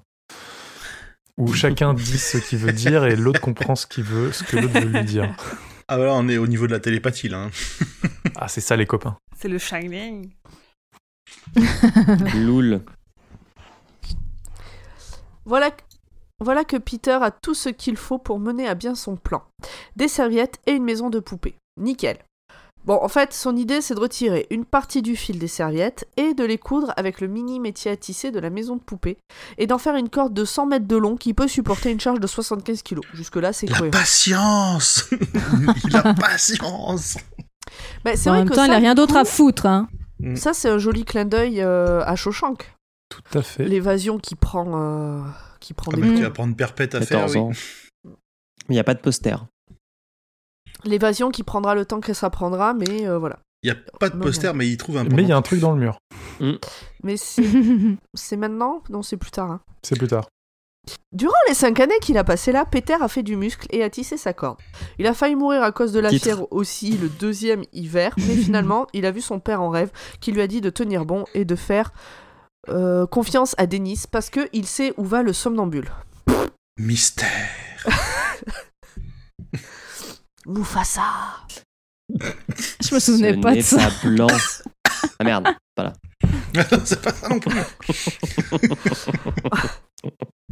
En attendant cet hiver-là et cette fièvre, Peter arrive à faire une cordelette toute fine, assez solide pour soutenir son poids. Au début, il se dit qu'il va en parler au juge. Mais après, il se dit qu'on ne le croit. Alors. En fait, il va pas dire. C'est n'importe quoi ce que j'écris. En fait, il va pas dire au juge qu'il est en train d'essayer de s'évader. Il va dire au juge qu'il pense que c'est Flag le meurtrier. Voilà. Mais il Mhm. se dit qu'on ne le croira jamais et que même s'il était cru, ça risquait de finir en décapitation pour Payna et lui. C'est ouais, depuis le couronnement de Thomas, les impôts ont fort augmenté, environ 80%, et les exécutions sont devenues monnaie courante. On parle d'impôts augmentés et de, et de plusieurs impôts cumulés et des exécutions plusieurs par jour, si je me souviens bien. Ouais, la place est devenue rouge de, de sang qui ne Qui partira ne plus. partira jamais. plus, oui. Ouais, même à la pluie. Donc c'est devenu sympa, ça doit faire joli en fait. Oui, ça colore bien Non le pavé, oui. Bah, ça doit, ça doit le- coller. Le, le rouge bordeaux, tout ça, euh, je trouve ça sympa. Non, mais imagine, hein, quand tu marches, ça doit faire. C'est dégueu. Hein. Bah, au début, mais après, euh, bon. Bref, en cherchant une planque. Ah oui, si, euh, là, il y avait une image qui me plaisait bien sur le pendule du. Sur la hache du bourreau qui faisait comme un pendule. Vous voyez ou pas Vous vous en souvenez? Oui, oui. Oui, oui, oui. Qui marque le rythme des jours. Qui marque le rythme des jours et des exécutions. Schlack. Ouais, c'est ça. Je trouvais que l'image était, euh, était forte. Mm.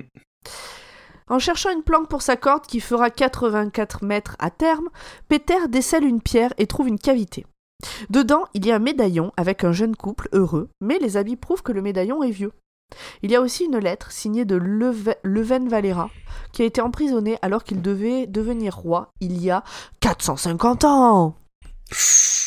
On- il il s'aperçoit aussi que la lettre, elle est écrite dans une espèce d'encre rouge, euh, Rouille, couleur rouille. Mystérieuse. couleur rouille, mystérieuse, mais ouais, c'est Ouais. du sang, quoi. et c'est, il l'a écrit avec son sang. Dans sa lettre, il dit qu'il est là pour le meurtre de sa femme, alors qu'en fait, ben, c'est Flack qui l'a tué pour le virer de son chemin.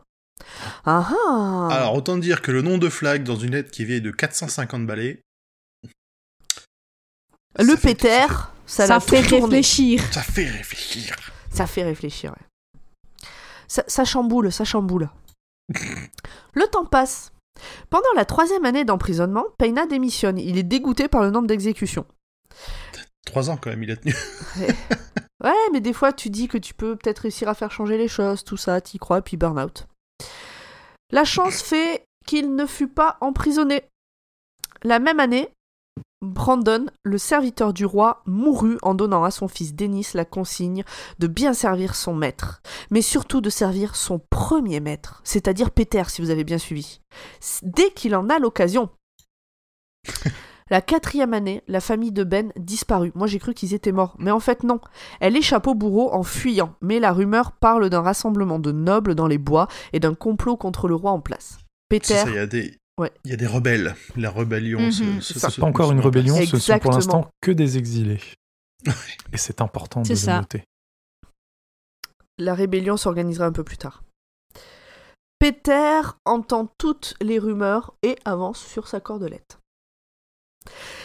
Mais bon, il est de plus en plus impatient et je pense qu'en fait, à l'heure actuelle, je n'ai pas encore expliqué comment il fait ses cordelettes. Si Si, si.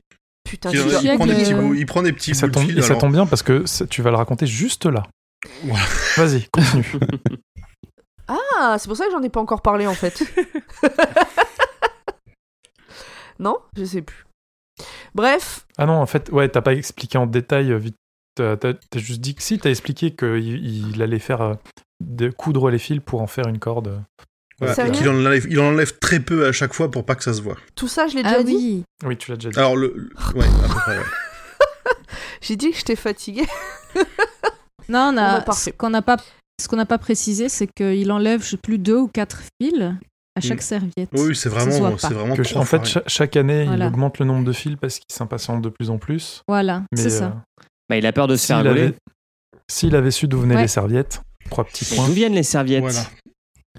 Ah, c'est pas tant Alors, le. eh ben, pas- d'où qu'elles viennent Eh ben, en fait, attends, il les récupère.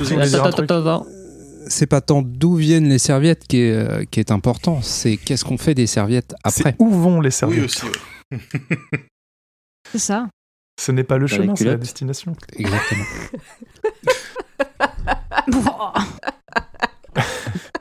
Elle est Allez. tellement fatiguée. Donc, euh, donc, où- d'où qu'elles d'où qu'elles viennent, qu'elles vont, qu'est- qu'elles font là, les serviettes? En fait, Denis les récupère dans une grande salle dans laquelle il y en a environ un demi-million, parce que pourquoi pas? Et Non, en fait, non, non, on pas parce ça que date de pourquoi l'époque pas. de Kayla la Douce. Voilà. C'est une femme, on l'appelle la Douce. Reine de Delin. De Deleng. C'est parce qu'elle a Et fait faire avait- des serviettes qui étaient douces. En fait, elle avait trouvé ce moyen. En fait, en fait elle, a, elle est devenue reine après que son oncle, qui était complètement fou, euh, soit plus roi, en fait. Du coup, ben, en fait, c'est euh, le machin là, comment il s'appelle? Le gars eu du un, un a de été du coup à la minute là, j'ai j'ai pou. C'est Alan, Je suis fatiguée. Alan 2. Euh, non, mais avant, le gars du médaillon.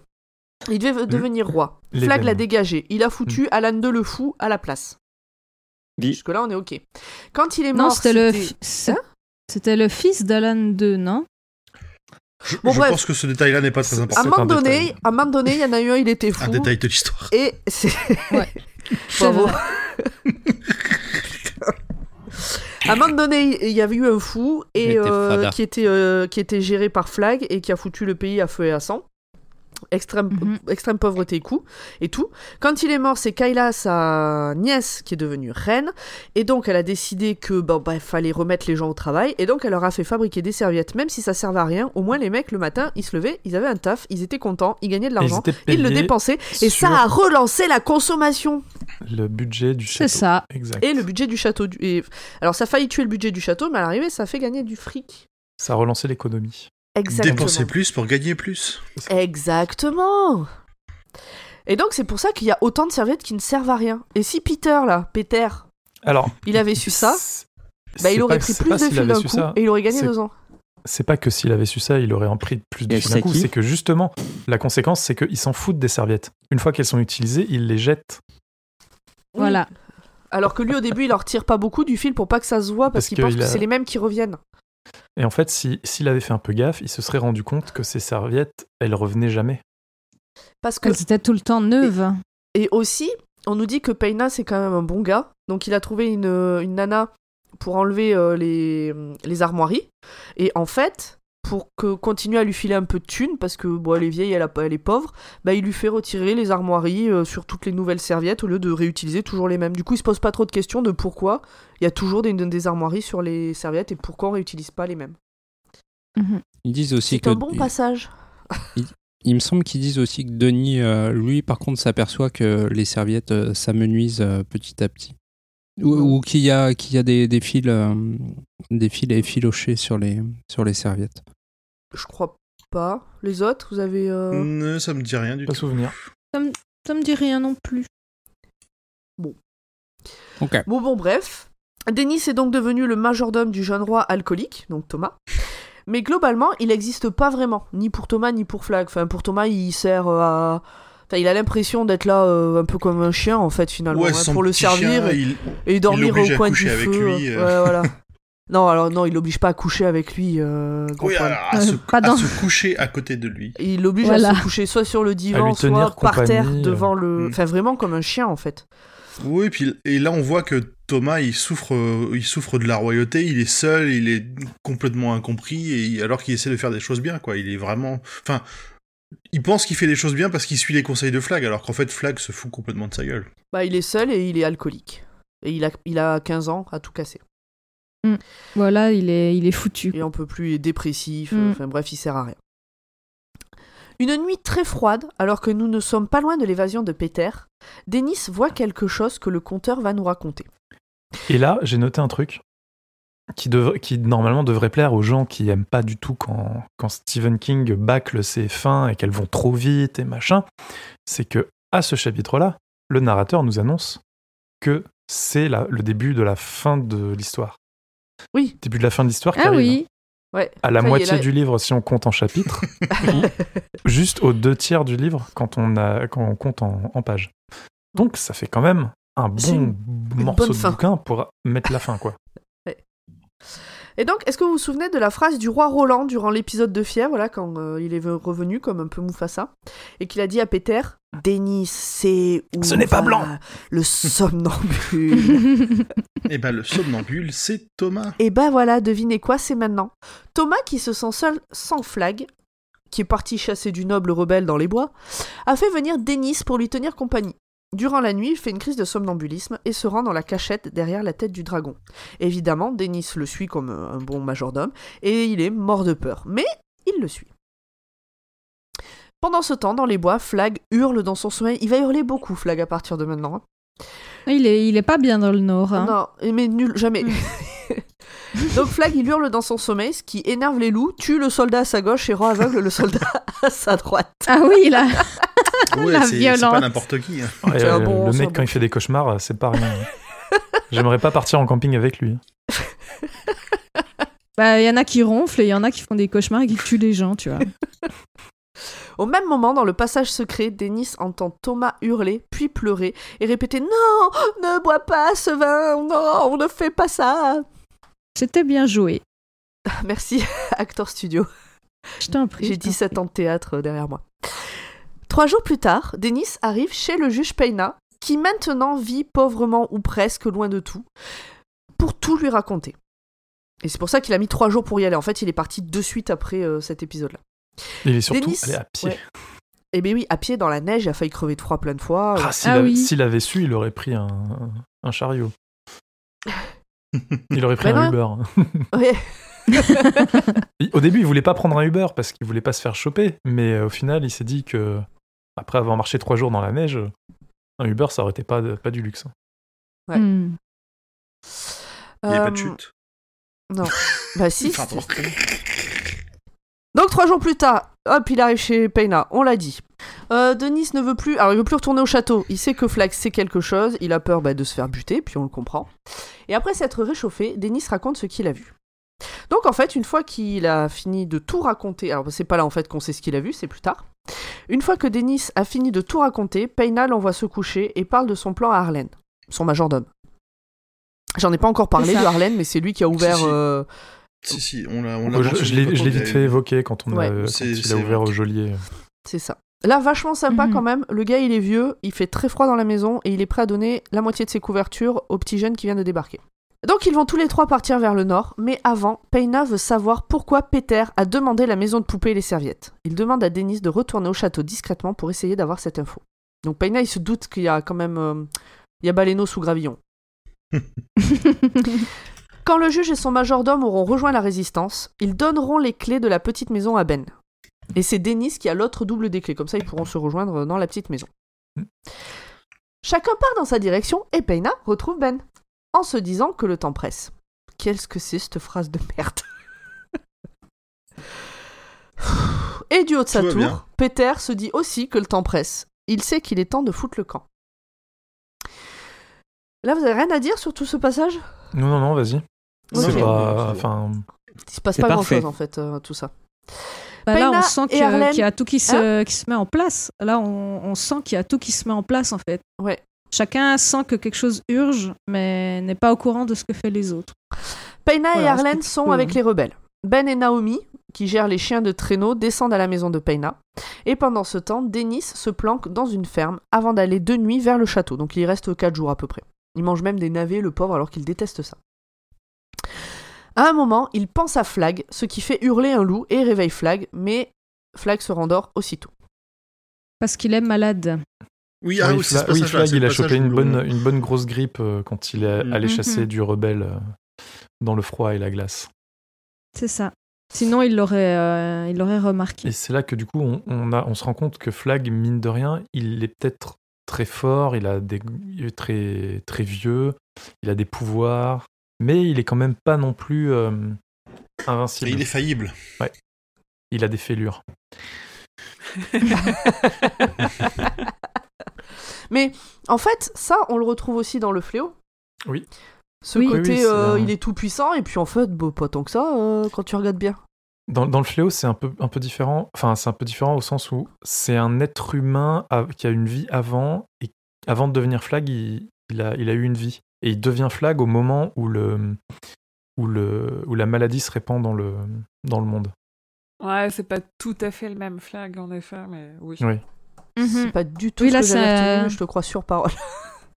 Là, c'est d'office un magicien, donc euh, quelqu'un de, de spécial. euh. Ouais. C'est une version de flag Donc euh, bref, 2.0. euh, Mhm. Denis rentre sur le domaine du château, puis dans le village, et enfin dans le château en remontant un égout. Tout ça de nuit, une fois la lune cachée et avec la peur de se faire choper. Il finit par arriver à la salle des serviettes et place un mot dans le tas. Dans le tas qui va être amené dès le lendemain pour la semaine à Péter. Il finit par s'endormir paisiblement sur un tas de serviettes dans le fin fond de la salle. Et là, il y a personne pour me dire Ah ouais, mais attends, t'as pas précisé qu'il y a plus de rats parce que euh, euh, préparation paiement de tout à l'heure, euh, Bah voilà, tu le Flag, dis il très a bien. jeté tout dans l'égout? Exactement. voilà. Tu viens de le dire. Parfait. Alors moi, il y a des trucs que je dis pas exprès pour vous laisser parler et voilà, vous les dites pas quoi. Ah, Alors Parce euh, qu'on oui, parce alors qu'on est là pour oui. dire les choses que tu oublies, pas les choses que tu omets exprès pour nous tendre des pièges. Oh, ça devient compliqué ce On est podcast hein, malin. quand même. Alors oui, alors il y a un autre truc, il y a un autre truc que je vous ai pas dit. C'est qu'il y a comme un air de déjà vu par rapport au fléau. Tout le monde se met à rêver de celui dont on ne prononce pas le nom. Ah oui, Ah, Voldemort. comment? Et Voldemort. Et tout le monde se réveille en criant. C'est exactement ce que Naomi et Ben sont en train de se raconter autour du feu dans la neige avant de se rendormir. Enfin, de s'endormir d'ailleurs tout court. Nous sommes le jour J. Peter prend la première serviette. Il n'y a rien dedans. Et sur Delin, l'orage arrive. Naomi et Ben arrivent très tôt à la ferme de Peina. Trop tôt. Il n'y a personne. Ils décident de prendre le chien chef de meute, euh, Friskies, il s'appelle Friki, et de partir à la recherche de Denis. Et euh, c'est un chien, c'est euh, Lassie chien fidèle, hein, le truc, j'en parle un peu plus tard. Super Donc ça y est, C'est un super chien. ouais.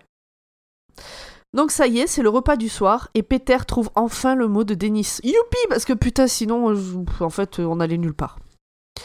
Sans trop de suspense, Denis lui dit que tous les gens bien le savent innocent et qu'il faut faire quelque chose. Que Peina pense qu'il a un plan et qu'il faudrait que Peter donne son plan dans un papier qu'il pourrait lancer par la fenêtre, etc. Donc sur le coup, Peter, il en revient pas. Puis il reprend ses esprits, il se rappelle qu'il a le parchemin de Valera, toujours planqué, et qu'il peut lui aussi utiliser son sang pour écrire dessus. D'ailleurs, c'est ce qu'il va faire. Sur l'autre côté, oui. Peter lance le mot par la fenêtre. Dans le... Enfin, on apprendra tout à l'heure que c'est dans le médaillon. Denis galère à le retrouver, mais il y arrive. Il se précipite au chaud dans le local à serviette et lit le mot. Peter s'évadera demain à minuit. Il sera sûrement blessé, il lui faudra une planque. Denis s'endort au chaud et soulagé, mais au milieu de la nuit, il est réveillé par une ombre noire devant lui. Mais qu'est-ce que ça peut bien être? Oh là là Il les menace, il les menace de son petit couteau. Euh, ah bon? Oui, non, oui. là, oui, non, à ce On sait moment-là, plus on sait tard, pas. t'inquiète. On sait pas. On sait, on sait pas Ah, encore. on sait pas encore. Non, ah, pardon, là, juste, juste. euh, on le- change de perspective et on le passe. chapitre finit sur euh, il y a une ombre devant lui, il pense qu'il a été découvert. Ben et Naomi, Ouais, c'est ça. avec l'aide de Frisky, le chien de traîneau descendant direct de Lassie, chien fidèle, retrouvent la trace de Denis. Parce que bon, Frisky, il renifle une couverture Elle, dans, lequel, parce que euh, dans c'est une laquelle il a femelle. dormi. Je sais pas si c'est traduit, mais c'est une femelle à la base. Euh, C'est une femelle crois pas Ah spécialement. non, nous on nous parle d'un chien. Ah bah tout est euh, tout est dit, tout est mis au féminin quand il parle de de sa maîtresse, etc. Dit, Bah, mais. En, an- en anglais, c'est pas par défaut que tu utilises le féminin pour les animaux de Non. compagnie? Pas forcément. Ah, ok. Alors, nous, on sait pas. Non, nous c'est un chien. Mhm. Peut-être que la chienne de traîneau, ça faisait bizarre. Ouais, bah ouais. non, mais. euh, Non, parce qu'il me semble qu'à un moment donné, euh, ils lui disent good girl, good girl, donc euh, Ah non, Ah oui, pas bah du oui, tout. forcément. Ouais, non, non, là, non, vraiment en français, euh, pas du tout. C'est euh, un chien. Non, c'est ouais, plutôt un mâle, ouais. Donc ils lui font renifler euh, le, la couverture là, et puis euh, le chien euh, il devient comme un fou euh, et il suit, euh, il suit la trace. Donc elle C'est- suit la trace. C'est la, meilleure- c'est la meilleure odeur qu'elle ait jamais euh, reniflée. Exactement, euh, une électrique bleue machin. Donc ils sont épuisés, il fait nuit, ils arrivent enfin au château. Frisky a bien capté qu'il faut traverser les douves pour continuer à suivre la trace, mais les deux gus ils savent pas trop quoi faire. D'ailleurs quand elle s'élance euh, comme ça euh, euh, pour euh, par-dessus les douves pour euh, atterrir quelque part, ils se demandent quoi. Et j'ai pas dit mais pendant tout ce road trip ça flirte sévère. Ouais, c'est ce que j'allais dire, c'est qu'il se, euh, il s'envoie des petits défis. euh, en c'est moi le plus fort, non c'est toi. Non mais oui, on a vraiment, c'est ce que disait Julien euh, avant qu'on commence, c'est vraiment euh, Jon Snow et, euh, Ygritte. Et et Ygritte. ouais. C'est vraiment le même type. Espérons que Naomi n'est pas le même. Ah, spoil La même de- destinée. Chut. Spoil pas le spoil. Qu'elle voit sa petite épée. Donc, euh, revenons un coup à Denis là pendant que les deux là ils flirtent et ils cherchent pourquoi le... la chienne euh, se casse. Donc revenons un coup à Denis et sa terrible silhouette noire qu'il a trouvée. Bon, je pense que vous l'aurez deviné sans mal. Cette silhouette, c'est Frisky la chienne, bien sûr. Ben et Naomi sont également là. Tout le monde est trop content. Ils se racontent leurs folles aventures, font le point sur le fait que les gardes sont toujours sous et la nuit se passe comme ça. Le matin est là. Ah, Il y a quand même du relâchement au niveau euh, de l'organisation euh, du royaume. hein. Euh, oui. C'est- C'est un peu comme si quelqu'un essayait de mettre le chaos. C'est bizarre, hein Il est décidé, donc euh, par... euh, alors à partir de maintenant, plus ou moins, je les appelle les gentils. Le groupe là, les trois. donc les gentils, ils décident qu'ils attendront la nuit pour bouger de leur planque. C'est la team Et Peter. Denis- Exactement, c'est la team Peter. C'est les gentils. Denis peut enfin grignoter quelque chose, ça fait un petit moment qu'il n'a pas mangé, et tout le monde s'endort. Peter est prêt pour son évasion, mais une tempête de neige mémorable commence, et la corde n'est pas aussi solide que le croit euh, notre, euh, notre petit prince. Oui, parce que, C'est le, narrateur qui nous, qui nous, qui nous en parle, euh, parce que le qui nous petit avertit prince, qu'il va, il est dans la merde. ouais, le petit prince, il, a, il, il sait que les cordes, elles doivent, elles, elles sont- il faut pas trop les charger, donc il, il, il Il y s'entraîne avec sa corde à, à sus- à suspendre son poids, mais jamais sur la bonne longueur, parce qu'il peut pas la- l'étendre sur ses, sur ses 80 mètres et quelques. Et donc, Et on a donc, toute qui une tirade sur le point de la rupture. probabilité qu'une corde lâche augmente avec la longueur de la corde. Je sais pas vous, mais moi je le, moi, je le savais pas. Moi non plus. Plus. T'as dit un truc, je te dis que moi je t'ai pas entendu. Je complétais ce que disait euh, Emmerich parce qu'il y a tout un, tout un passage euh, au tout début du bouquin où le, le maître des chevaux euh, explique à Peter euh, le, le point de rupture. Ah oui. C'est ça. deux Boy Scouts là, ça va? Vous allez faire les concours de nœuds après? Oh, par, contre, euh, par contre, on dit que Qu'est-ce qu'il- Mais qu'est-ce qu'il y a, Julien? T'es tombé dans la marmite de sel? C'est ça. T'es tombé dans la euh, Peter, est, Peter est prêt, il s'inquiète pour la solidité de sa corde, mais il devrait aussi s'inquiéter de la longueur de la corde parce qu'il s'impatiente de plus en plus et du coup, il sait qu'il va devoir euh, sauter, d'un petit peu au. de 6 mètres. Ça va. C'est pas si Ça, c'est ce qu'il a planifié, Ça, c'est ce mais qu'il ce sera pas 6 mètres. Voilà. Parce qu'il fait froid, la corde elle est plus petite. Que t'es con. bon bref, euh, c'est ce soir-là. On a Thomas, il est sous, dépressif, seul et somnambule, donc euh, un soir comme un autre. Putain. Durant la tempête, des fermes sont balayées et des bâtiments s'écroulent. Et c'est le cas par exemple de la grande chapelle des grands dieux. Ce qui réveille un peu tout le monde. Les gardes, Thomas dans son passage secret, Flag chez lui, Peter, Ben, Denis et Naomi ne savent pas d'où vient, le, bruit, mais ils décident que bon bah là on verra plus tard, euh, on avance. Il faut continuer la quête. Flag est rageux. Il n'a pas su trouver les rebelles pour les anéantir, et il ne comprend pas pourquoi il n'a pas su les trouver. En plus, depuis quelque temps, il fait un cauchemar, mais il se souvient jamais de quoi ça parle. Mais ce coup-ci, comme il a été réveillé pendant son rêve, il s'en souvient. Peter Euh, va essayer de s'enfuir. Alors, moi, c'est comme ça que je l'ai compris ce passage, mais c'est pas ça en C'était fait. à, c'était à ce moment-là où, le, où, quand il se réveille de son cauchemar, il a mal à l'œil. Non, en fait, ça, ils le disent plus tard. À ce moment-là, moi, j'ai vraiment compris euh, ce que j'ai écrit. Et c'est plus tard où je me dis, ah, en fait, j'avais pas compris. non, les autres, je sais pas. Non, non, non, non, ça, ça va. Donc, euh, donc, euh, donc Peter va essayer de s'enfuir par la fenêtre de la tour, mais alors quand? Peut-être en ce moment même. Flag est rageux, de chez rageux, mais genre vraiment rageux.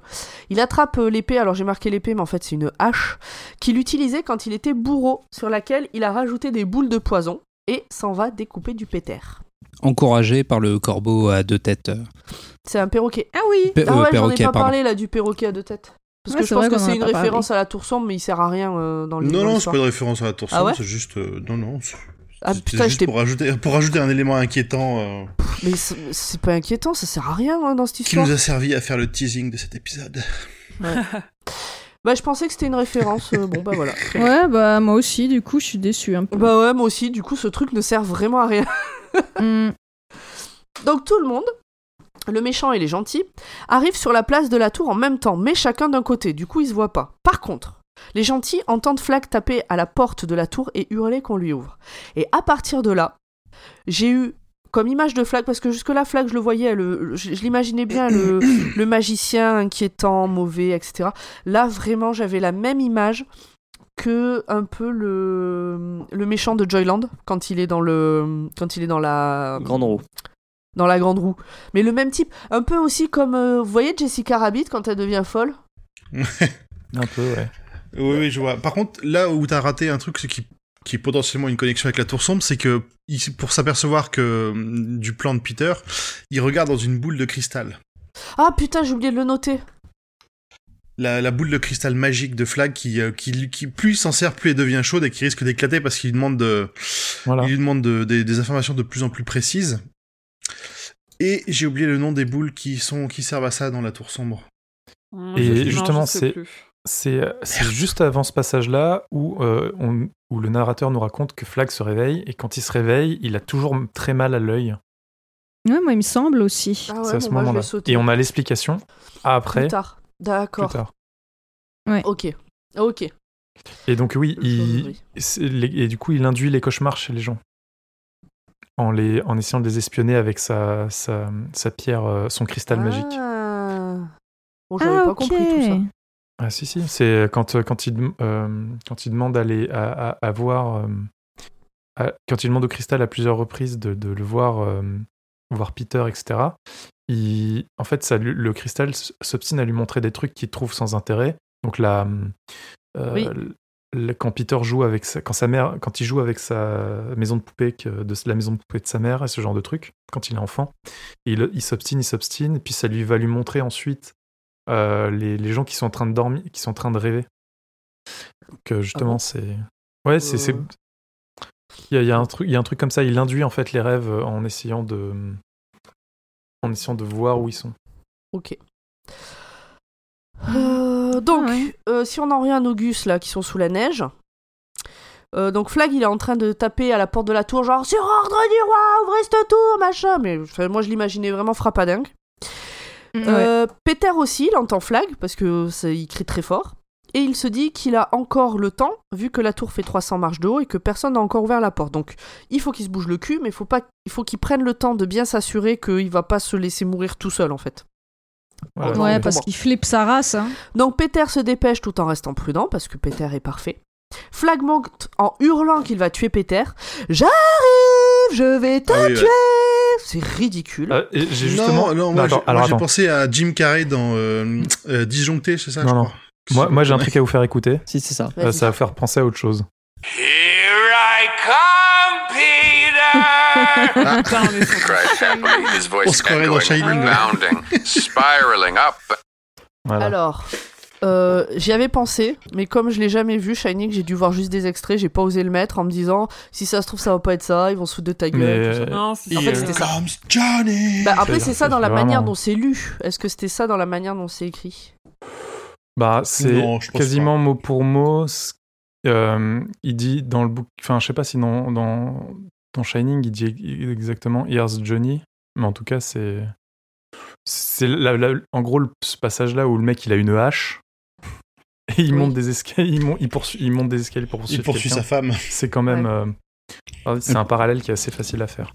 Puis vu que Flag il flingue quand même, enfin il, il tue les, les gardes qui sont en bas de la tour, tu sens bien qu'il est en mode vénère et Ouais. qu'il Ouais. dit pas ça en, Ah oui, il est, en il chantant une, un une seul coup comptine. à chaque fois. euh. Oui, il a pété une durite. Et puis, et puis euh, comme on l'a comme on l'a déjà vu, ce- cette histoire est en fait une sorte de, de compilation de, de, de thèmes et de, et de, enfin, et de scènes un petit peu de- d'autres bouquins. L'évasion, c'est un thème qu'il a dans Les Évadés. Euh, y a, c'est pas, ce serait pas étonnant qu'il ait repris Ouais. des, des moments euh, qu'il a trouvé forts dans dans d'autres de ses Bah, manuscrits. Après, quand on sait qu'il l'a écrit pour sa fille, qui, qui était trop jeune pour lire ses bouquins, c'est pas déconnant qu'il ait repris des petits morceaux de tous ses bouquins qu'elle pouvait pas lire. Mm, c'est ce que je pensais aussi. Bref, avançons dans l'histoire avant de passer à la partie suivante. Donc, tout le monde se dépêche. Donc tout le monde se dépêche. Peter se dépêche tout en restant prudent. Flag monte en hurlant qu'il va tuer Peter. C'est la première fois, bon, que je le trouve ridicule, c'est ce que je vous disais. Pendant que l'un monte, l'autre descend, revenons-en à ce pauvre petit Thomas. Il est réveillé et terrorisé de ne pas comprendre où il est. Mais euh, il finit par capter, il se dit qu'il préférerait que Peter soit là et qu'il veut plus être roi, et puis il décide d'aller pioncer dans le salon de son père. Pendant ce temps-là, Peter, j'arrive, je vais te bouffer le cul Ah, non, pardon. Je vais te couper la tête Les gentils se dépêchent de mettre tout en place. Même Frisky, la chienne, a peur, alors qu'elle a jamais peur. Flag est presque là, mais pas encore. Ça y est, Peter se lance dans la descente après une dernière prière. Flag arrive, Ouais. enfin, bientôt. Il- en fait, à chaque fois qu'on qu'on re- qu'on repasse sur Flag, il compte les marches qui le séparent de la fin de la, de la tour. Ouais. Du sommet de la tour. Les gentils regardent Peter descendre de sa tour en finissant de préparer un semblant de tapis d'atterrissage avec les serviettes en coton. Flag est là. Enfin, vraiment presque. Hein. Peter descend. Il a froid, il a peur, les fils commencent à s'effilocher, mais il ne s'en rend pas compte. Ouf. Les gentils sont inquiets. Flag arrive dans le- devant la cellule, voit la corde, hurle de rage. Visiblement, il en a encore la capacité, parce qu'il y a quand même de monter encore casser la 300 marches à hurlant. C'est pas Patrick Bruel. Non, c'est ça. Il se rue dans la chambre, mais au dernier moment, il décide de ne pas couper la corde. Ah, les putain, gentils sont inquiets. quelle arrogance. Ouais. Les gentils sont inquiets. Euh, je l'ai déjà dit. Erreur Mais bon, fatale. ils sont toujours inquiets. Bref, ils attendent, mais Flag capte leur présence. Ils décident de continuer à attendre en s'inquiétant. Flag a vu que la corde se pète. Il attend. La corde se casse, mais Flag hurle encore de rage. Il hurle de rage tout le temps. Est-ce que c'est pas un, un clin d'œil à Rage Peter tombe sur le tas de serviettes qui est beaucoup plus haut qu'on pourrait le croire et ça amortit bien sa chute. Ouf, parce que sinon, Ah bah, bah, là, il, est restait, mort. euh, un, demi, un demi-million de serviettes. euh. Et du coup, euh, ça aurait été dommage. Ben l'aide à se relever. Bon, il galère un peu, mais il l'aide. Flag hurle par la fenêtre pour ameuter les gardes. Denis jure fidélité et tout le monde se barre vers la porte ouest. Ils arrivent à la porte ouest. Les gardes ne veulent pas les laisser passer. Peter prend sa grosse voix de roi. Tout le monde a peur. Les gentils sortent de la place. En fait, il les, font- il les fait hésiter suffisamment pour qu'ils puissent se barrer. Oui, en gros, ils disent euh, Ouais, ok, c'est vrai que t'as tué ton père, mais bon, vu que t'as du sang royal, euh, moi je traîne pas là-dedans, euh, je te laisse passer, démerde-toi. Dans le chapitre suivant, devinez quoi Flag hurle de rage. Et il court vers les appartements de Roland. Et bah, devinez quoi Bah, c'est dans les appartements de Roland qu'ils vont, les gentils eux aussi. On, Entre on deux, sent que c'est la partie que t'as écrit euh, aujourd'hui, ça. Ouais. hein. euh, genre, euh, genre euh, entre la fin du boulot et le début de l'enregistrement. Non, par Mais- contre, la réalité, c'est que dans le bouquin, c'est des chapitres oui, très, très courts de quelques Ça va lignes. super vite, oui. Ça, Ouais. s'en- Ça- ça et ça s'enchaîne.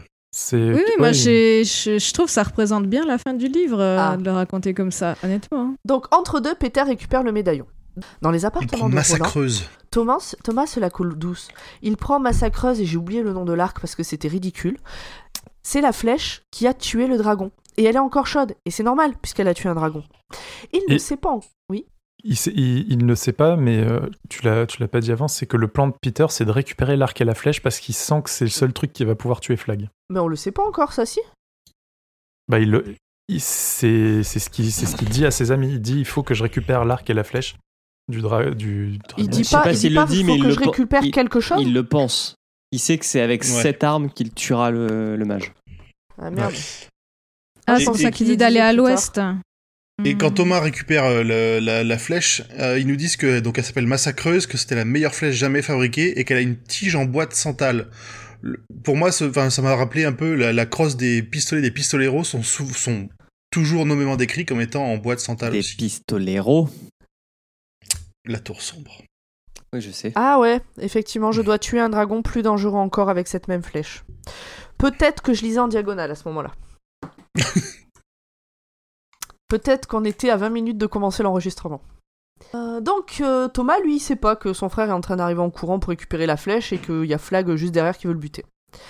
Une fois dans le salon de son père, Peter ne trouve pas la flèche. Normal, elle n'est plus à sa place, je viens de vous le dire, le petit frère l'a prise.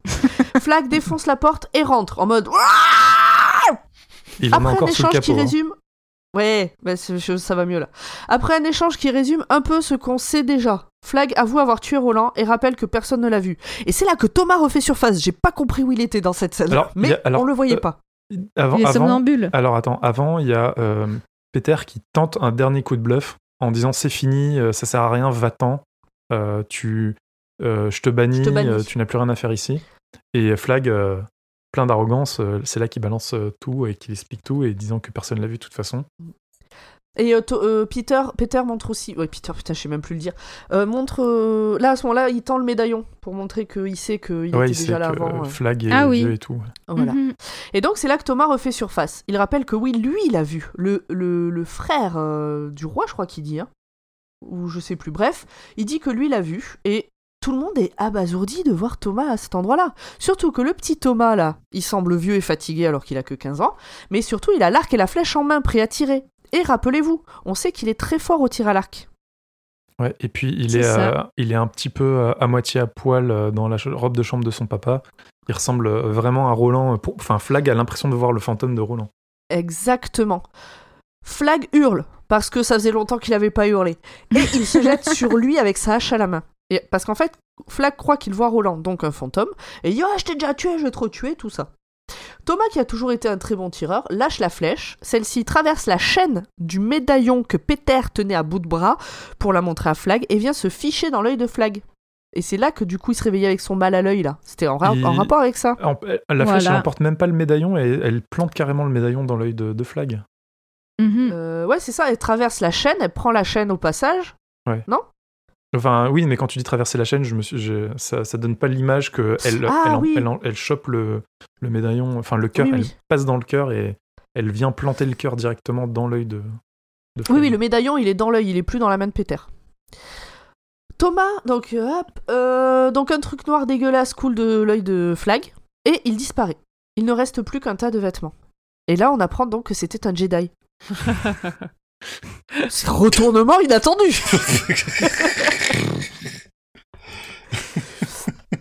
Qui c'est qui a soufflé? C'est Julien? Ah, bah, c'est Oui. Julien. C'est Julien. Donc Thomas pense alors que Peter va le tuer pour ce qu'il a fait. Mais celui-ci le prend dans ses bras comme un grand frère attentionné. Il l'embrasse et tous les deux, ils pleurent. Parce que Peter, c'est quand même un gars Épilogue, sympa. dernier chapitre. On a dit qu'il fallait pas pleurer. Il N'empêche que pleure Flag, il nous pas, refait la même que euh. dans... le Flag, il nous refait la même que dans le fléau. hein. Il, Mm. il disparaît. Hop là. C'est ça. Mais c'est un magicien, hein, je, je rappelle. Le épilogue. Le conteur nous dit qu'ils ne vécurent pas des vies heureuses, pas plus que la normale. Euh, ils ont eu des moments chouettes, des moments moins bien, euh, comme euh, n'importe quelle vie humaine. Thomas et Denis partent le soir même vers le sud parce Non, que Thomas sait que quoi? Ah. Thomas et Denis donc partent le soir même vers le sud. Thomas il sait qu'il peut pas rester là, il est trop détesté. Et donc ils partent vers le sud pour retrouver Flag qui a en réalité réussi à se téléporter ailleurs. Et non, c'était pas un Jedi. Naomi et Ben se marièrent, donc en fait Naomi elle sert que à ça. Et Peter eut un long règne et Thomas et Denis affrontèrent à nouveau Flag. Fin. ah. Ça va mieux? Ah, ça y est, on peut passer au bouquin suivant. On- Au petit bouquin suivant, dont on Oui. ne dira pas le nom pour le moment. Je l'ai pas encore acheté. Bon, Ah bah, alors cool. Eh ben écoute, euh, c'était un, pour moi un très bon résumé. On a bien, je pense qu'on a abordé à peu près tout ce qu'on avait à dire d'intéressant. Alors moi, vu que la moitié des choses que vous avez dit, je les ai pas entendues, euh, je sais pas. Ok. Non, j'exagère. Mais il y a- j'ai galéré avec la connexion. Bon, après, en fait, tu passes la fin un petit peu rapidement, mais si Thomas ne reste pas, c'est parce qu'il sent que s'il reste, il va... le peuple va demander sa tête. Bah, c'est ce que j'ai dit. Ça, tu l'as dit? Autant pour J'ai dit qu'il Oui, était détesté oui, oui. et qu'il pouvait pas rester Il là. était détesté, ouais. Et qu'il faut qu'il il faut qu'il paye ses péchés Exactement. en partant Ouais, dans une il a- quête. Il a plus vraiment sa place là, hein, Ouais. je veux dire. euh.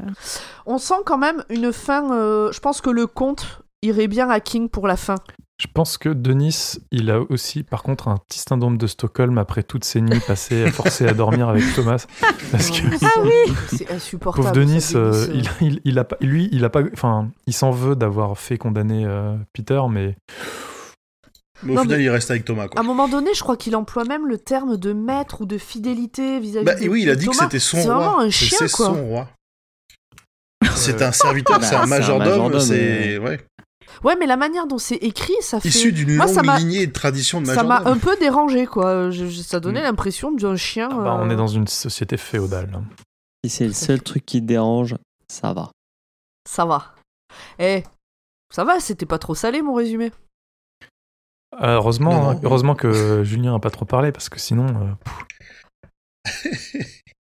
C'est vrai d'ailleurs, Julien, je t'ai connu plus vindicatif sur des bouquins que t'avais pas aimés. Mhm. Ok. enfin, il a quand même mis ses couilles sur la commode.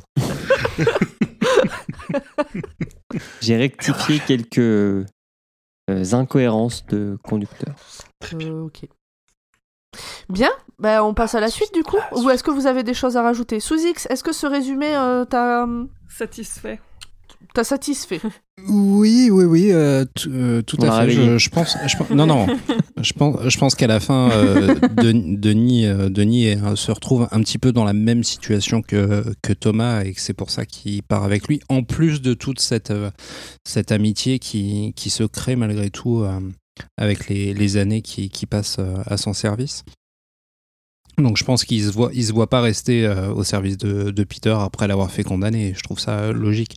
Et le, le, livre se clôt quand même sur, euh, sur une sorte d'ouverture pour une éventuelle euh, suite au personnage de Flag qui, qui au final, me, à vous écouter, euh, le citer dans, dans plein d'autres bouquins, me fait un peu penser au personnage récurrent de Sid dans les Final Fantasy. Ça pourrait, mais moins quand même. C'est moins flagrant que, que dans les FF. D'accord. Mais oui, ton, ton, ton résumé était Oui. parfait. Ah, bon.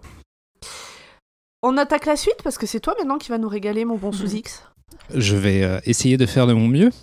Tu vas nous préparer, tu vas nous présenter euh, le- l'importance du livre dans la bibliographie et l'univers de King. Vu que tu as tout lu. J'ai tout lu Internet surtout. Donc, Tu vas nous lire Les- Wikipédia. Alors, euh, non, pas, pas exactement, mais non, c'est pas, ouais, je, je rigole.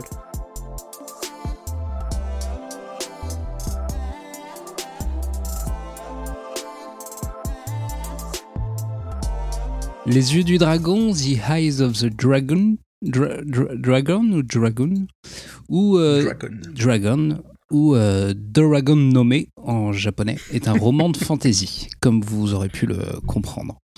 Pour ce qui est de la, jeune, de la genèse de ce chef-d'œuvre, elle est mignonnette. Euh, donc, on l'a déjà dit, Naomi, la fille de, de King, a alors 13 ans et son père se rend compte que la ptiote n'a jamais lu un de ses romans parce qu'elle s'en fiche des monstres et elle aime la fantaisie. On peut lire du King à peu près à partir de 11-12 ans, mais uniquement ce type de King-là, pas le reste. Il décide alors d'écrire un conte. Ouais, bon, En, en- Voilà. en France, 11-12 ans. Aux États-Unis, 16 ans. Il décide alors d'écrire un conte, tout ce qu'il y a de plus classique avec un roi, un prince, un magicien et un dragon. Et comme vous l'avez noté au début de l'épisode, vous noterez que bizarrement, il n'y a pas de princesse. Effectivement, ça reste euh, bien entre couilles. Bref, sa fille, plutôt réticente au premier abord, finira par remercier son papa, le gratifiant d'un gros câlin. À l'origine, le roman avait pour, euh, pour nom de travail The Napkins, euh, qu'on peut traduire par les serviettes en français, même si euh, cette version n'a jamais eu de, de version française. Enfin, pas au sens qu'on l'entend. Donc il est sorti en 84, comme l'a dit Emmerich au début, aux éditions Philtrum Press, dans un très grand format. dans un très grand format. Une maison, une maison d'édition fondée par le roi en 82 pour distribuer certaines de ses œuvres à ses relations. Émilie, euh, t'as as des infos à nous filer sur euh, cette histoire de maison d'édition euh, parallèle qu'il avait euh Euh, non, ça lui permettait en effet euh, de les filer à des galas de charité auxquelles il participait pour qu'il y ait euh, un peu un, reward pour les gens qui venaient donner de l'argent. Il, s'amusait à, diffuser des nouvelles aussi un peu comme ça. Mais euh, cette édition-là dont tu parles, euh, il y a des gens du coup qui ont essayé de la revendre et je crois que le dernier exemplaire était euh, en ligne sur internet il y a 3 ou 4 ans et s'est revendu à plus de 1000 dollars. Et je pense que aujourd'hui, si on envoyait d'autres, ça, avec la King Mania en ce moment, on serait à, je pense qu'on dépasserait les À 2000 dollars. 1010 dollars. Au moins. Eh Bien, figure-toi que j'ai cherché le livre et que Ouais. je ne l'ai trouvé nulle part. Mais il y en a pas en ce moment, alors ouais. Je pense que tous les trucs aussi rares, ils sont partis, c'est fini. euh. Il y en aura plus jamais, quoi. Donc il est tiré tout d'abord à 1250 exemplaires et a été illustré par euh, Kenneth R. Linkhauser. Il sort pour le grand public en 87 après avoir légèrement été retouché. Alors j'en sais pas trop plus sur les retouches qui ont été faites par rapport à la version originale. Et il sort en 1995 dans la langue de Molière, traduit par Evelyne Châtelain, qui confondra Ben et Denis, page 367. Ah, ça- Oui. Ah, c'est- j'ai vu ça, ouais. Ouais, c'est un truc, euh, je me souviens quand je l'avais lu, hein, d'avoir euh, d'avoir Ben et Denis qui, étaient, euh, qui s'étaient euh, intervertis bizarrement. ouais. Si c'était les seuls trucs chelous entre Nini et puis coucou, j'arrive. Pour ce qui est du lien avec les autres œuvres de King, donc comme, euh, comme vous l'avez souvent dit durant le résumé, on retrouve Flag dans plusieurs euh, romans ou nouvelles de l'auteur, sous le nom de Randall Flag, comme dans Le Fléau ou La Tour Sombre. Après, je, je laisse les spécialistes euh, préciser euh, ces apparitions. Bah, dans, dans la tour sombre, euh, Grand Poil en a Ouais. trouvé plusieurs. Et du côté tour sombre, on a. euh, je crois que c'est dans le tome 2 que Roland Deschamps il mentionne Thomas et Denis et leur euh, passage à Gilead. Et il y a aussi, euh, en plus de Flag, il y a une sorcière en commun qui s'appelle Rhiannon dans, dans, le, dans Les Yeux du Dragon et qui s'appelle Rhea dans, dans La Tour Sombre. Réa du coup. Exactement. Voilà. Elle est dans les deux bouquins. Hmm. Dans Ouah. le tome 4. Ah, j'avais pas noté que Ri- je me souvenais pas que Rhiannon c'était. Dans elle. Magie et Cristal, elle est. Hmm. Voilà. Et euh, petite anecdote que j'ai trouvée qui m'a fait euh, sourire, il y a deux ans et demi, il y a un fan américain, collectionneur et ancien libraire qui a décidé de se lancer dans un projet un petit peu atypique. Euh, il, a, il a voulu faire recouvrir euh, son, son édition euh, des Yeux du Dragon euh, de façon à peau ce que la couverture De- Il a refait un Necronomicon avec les yeux du dragon. Non, il, a fait, recouvrir de façon à ce que ça fasse une sorte de peau du, dragon. Et ça, ça a bien plu, il en a vendu quelques-uns et finalement ça a tellement marché qu'il a fait recouvrir en fait les 26 éditions euh, différentes. 26 si je dis pas de bêtises. Euh, et ça lui a fait une belle collection de très beaux livres.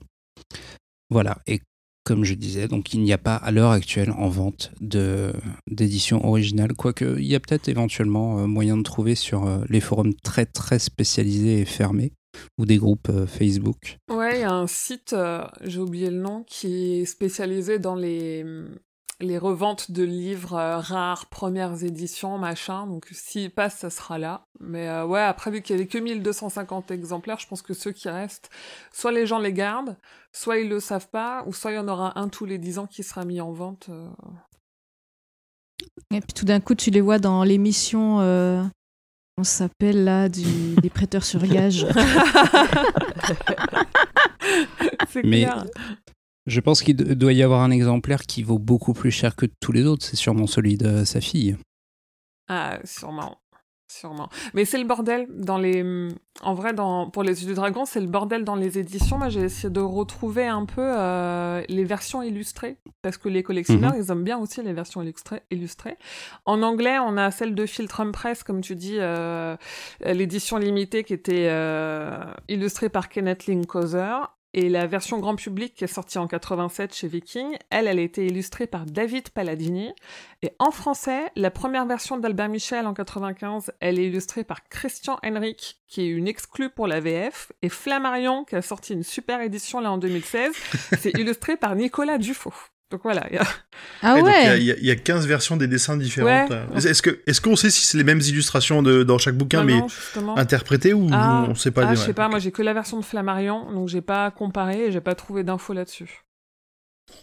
Non, je pense que c'est pas les mêmes parce que des dessinateurs de, de contes, il y en a beaucoup, donc euh, chacun a son interprétation, je Oui, pense. ça. Vous avez lu quelle Mhm. version, vous, en français? Alba Michel ou Flammarion?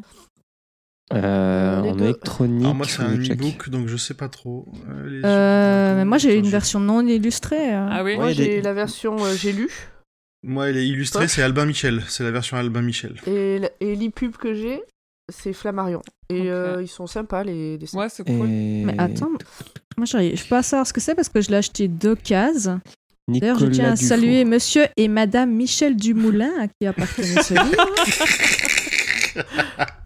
Euh, Pocket. C'est un éditeur, ça Ouais. Oui. Alors j'ai ça. Ok, moi j'ai comme grand poil. Mais il est non illustré. ouais. J'ai Comme. Paul. Euh, comme Ils Pomme. sont sympas les, les dessins. Voilà, j'en ai fini. Ok. Eh bon ben merci Suzy. J'ai euh, j'ai- j'ai j'ai des- deux connexions encore, si je peux, si je peux me permettre euh, de, de Je ramener ma feuille. Euh, celle à Lovecraft, bon bah Grand Poil il il l'a chopé direct sur le Necronomicon. Et j'ai un, un truc un peu où vous allez me dire où je vais trop loin mais c'est un peu un truc de fan. Mais je vous laisse juger en fait la la lumière la lumière verte ou le feu vert c'est un truc qui est utilisé pour l'image du vilain. Dans les Tomic Knockers aussi et dans The Star Invaders une nouvelle qui a été écrite à l'adolescence donc c'est un, un un truc un peu récurrent chez King et la Ouais, il aime bien le vert. Là. oui, mais du coup, c'est toujours pour, euh, pour le méchant. C'est jamais. euh, en plus, toi, la Mm. ligne verte, c'est parce que c'est euh, le couloir de la mort. On a ce truc qui revient un peu souvent euh, Hmm. autour du vert. Et euh, la version audio en VO que nous a fait écouter euh, Emmerich, elle est lue par euh, Bronson Pich- Pinchot, on va le dire à la française, hein, Pinchot, qui a joué le rôle de Craig Toumet dans l'adaptation des Langoliers. Et si vous allez googler son nom sur euh, Google Images, vous allez le reconnaître, euh, c'est sûr. Ouais. Sa tête, elle est connue. On sait, on sait pas où on l'a vu, mais on sait qu'on l'a déjà vu, c'est sûr. Ok. Autre chose à rajouter? Non, Non. c'est bon. Effectivement. Ok, oui. Ok. Émilie? Oui. Puisque tu as la parole, Oui. tu la gardes? Oui. Tu nous parles des adaptations du livre? Bien sûr.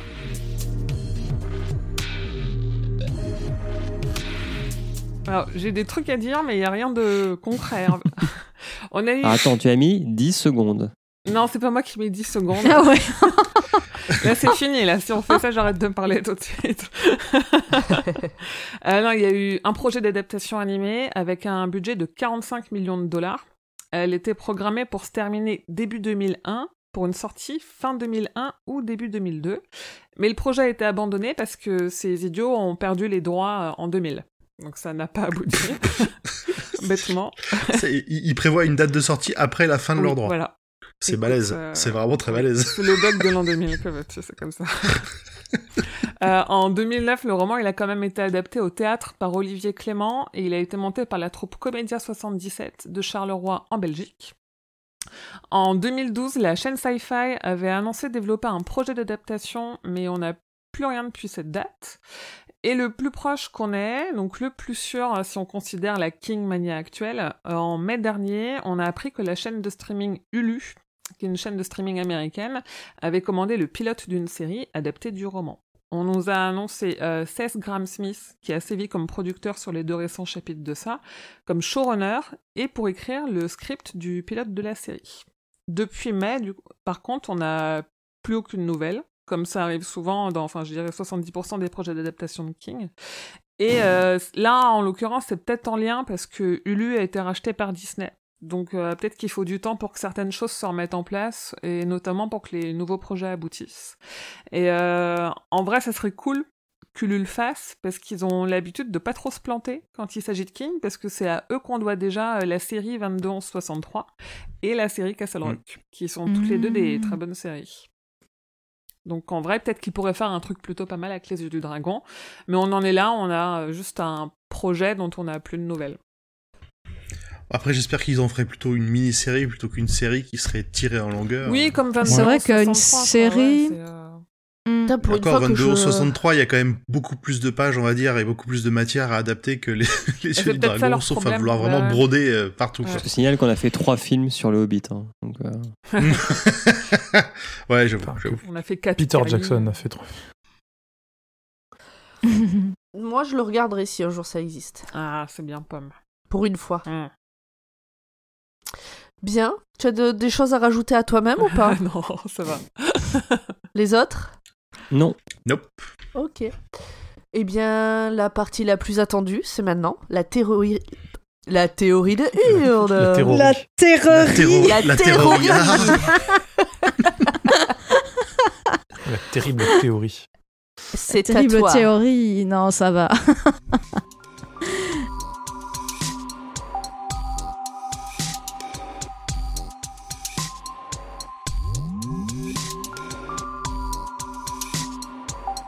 Alors, donc euh, j'ai une petite anecdote amusante, c'est que j'ai élaboré cette théorie en faisant, euh, en piochant un champ. Voilà. Tu t'es- pris pour flag en train de, de piocher dans des gens. ouais, mais j'ai vachement mal aux mains. Bon. Alors. Alors. J'aime garder en tête l'idée que Flag est un serviteur du dieu des catastrophes, comme je vous l'avais conté pour le fléau, car j'aime bien Flag, et j'aime bien les méchants, évidemment. Et puis, sans méchants, il n'y aurait ni héros ni histoire à raconter. Nos contes seraient bien plats, non? Hmm. Les royaumes sont régis par des périodes prospères et des périodes de guerre. Il en a toujours été ainsi. Les années, les décennies, voire même les millénaires qui se passent entre ces deux étapes construisent les êtres, car ils sont façonnés d'expériences bonnes et mauvaises. Ils en ont besoin. Quand le royaume de Delin prospère... euh, Del- vous avez dit Delin ou De, l'un. Delin Delin, de Delin, Délin. de Delin prospéra, c'est au dieu des calamités d'intervenir, et il confia cette tâche à son serviteur Flag. La dernière fois, il fit condamner le fils du roi Alan II qui contrecarrait ses projets.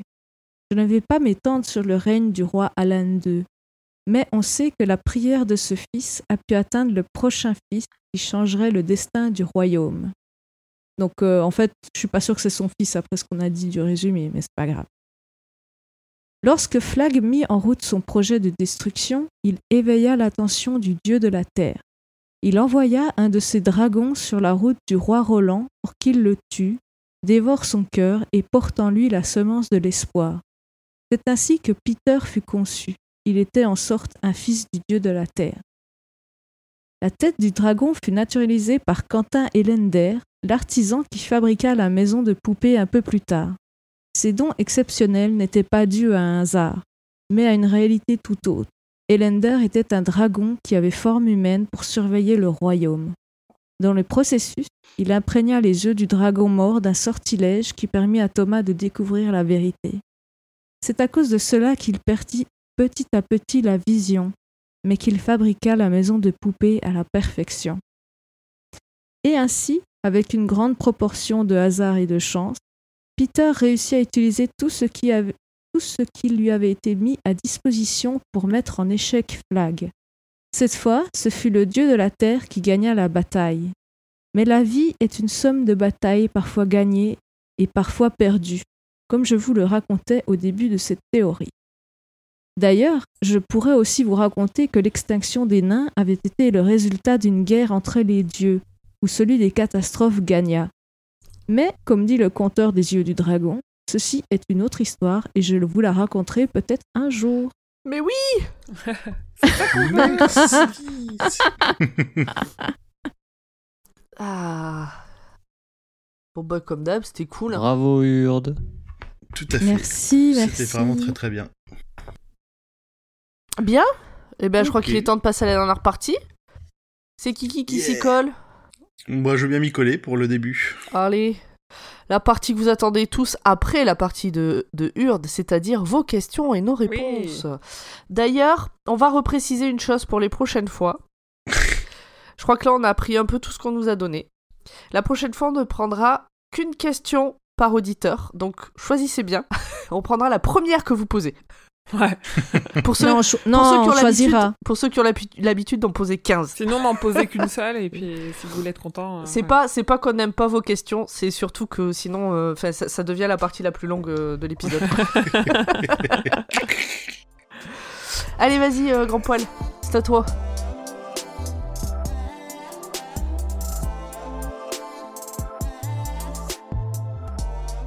Alors, sur Twitter, euh, la première question nous vient de Butt Kicker.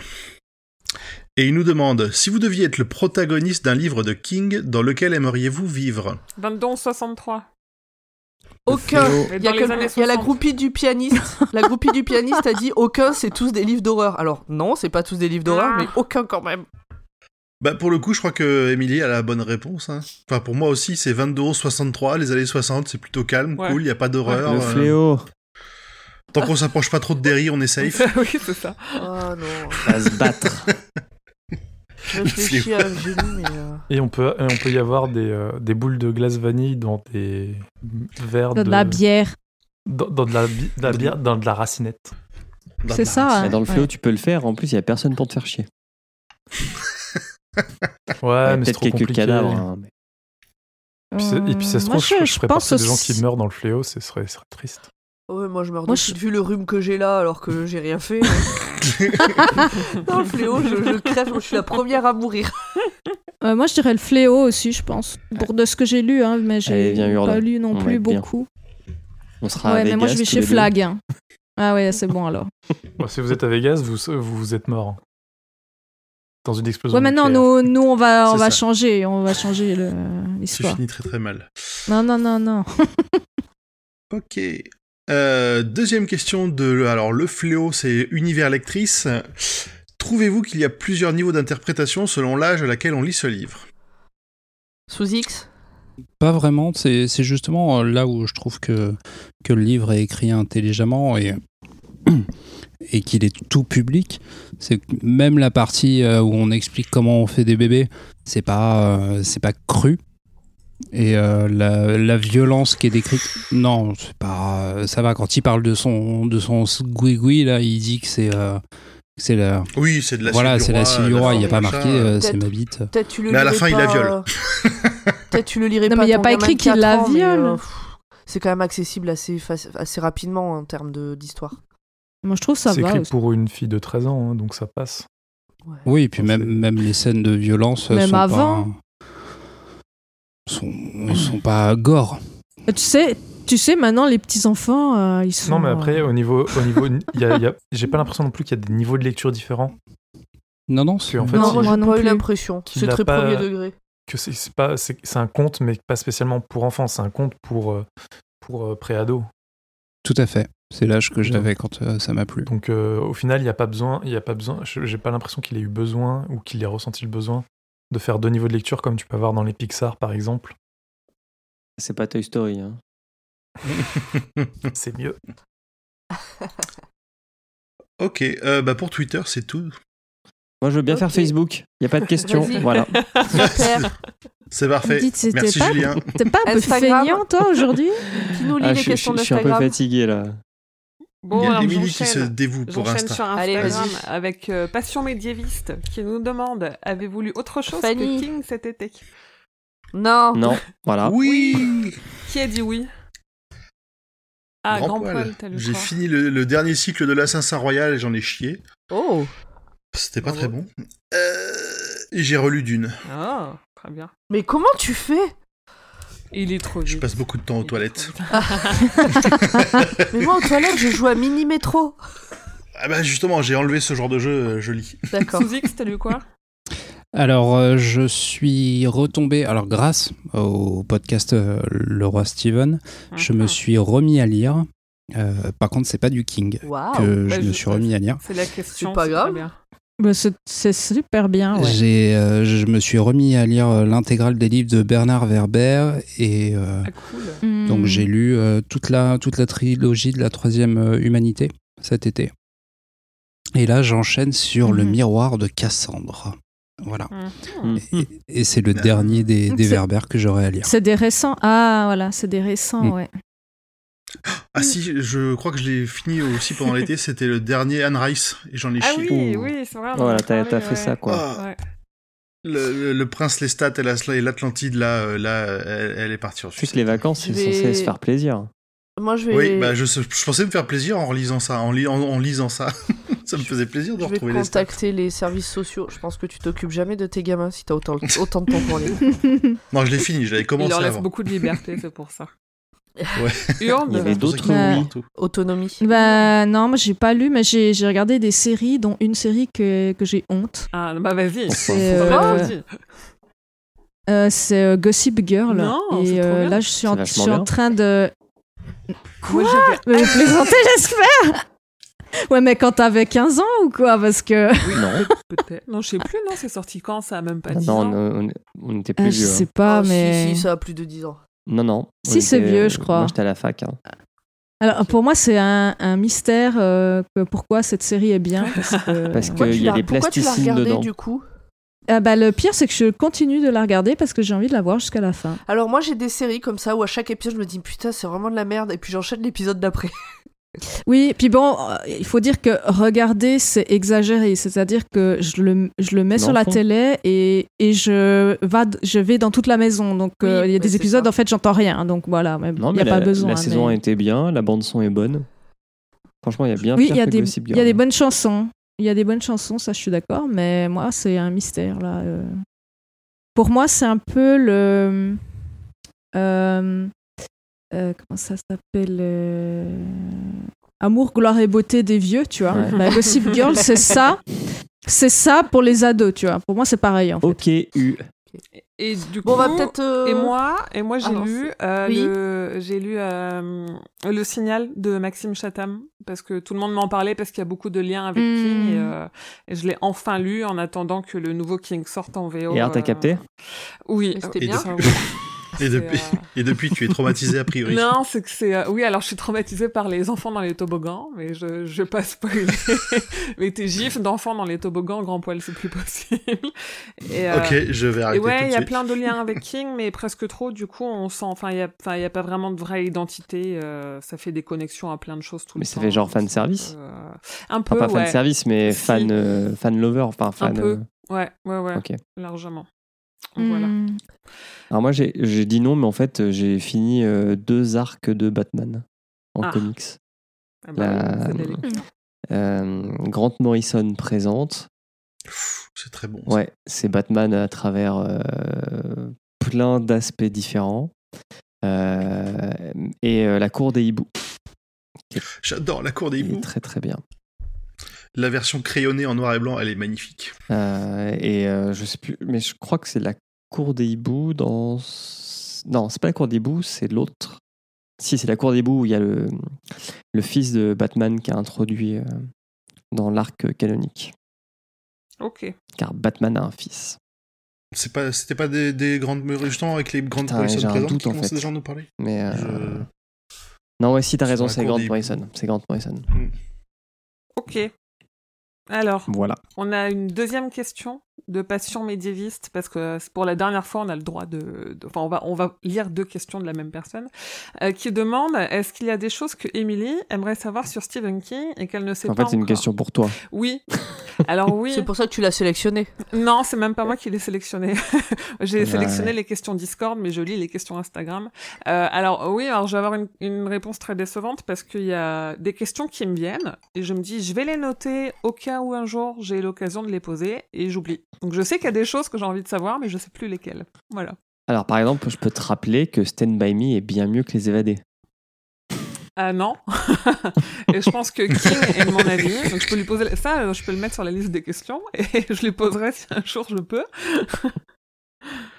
et voilà. Et on a une question de Minkala qui nous demande à la fin du récit, il est dit que Thomas et Denis retrouveront Flag et l'affronteront. Il y a une trace de ce combat dans la tour sombre. Euh, non. Voilà. On, on a cherché et en gros tout le monde dit que c'est une histoire qui n'est pas encore écrite. euh, c'est vrai que c'est un Hmm. peu présenté comme si, euh, comme si ça avait déjà été écrit.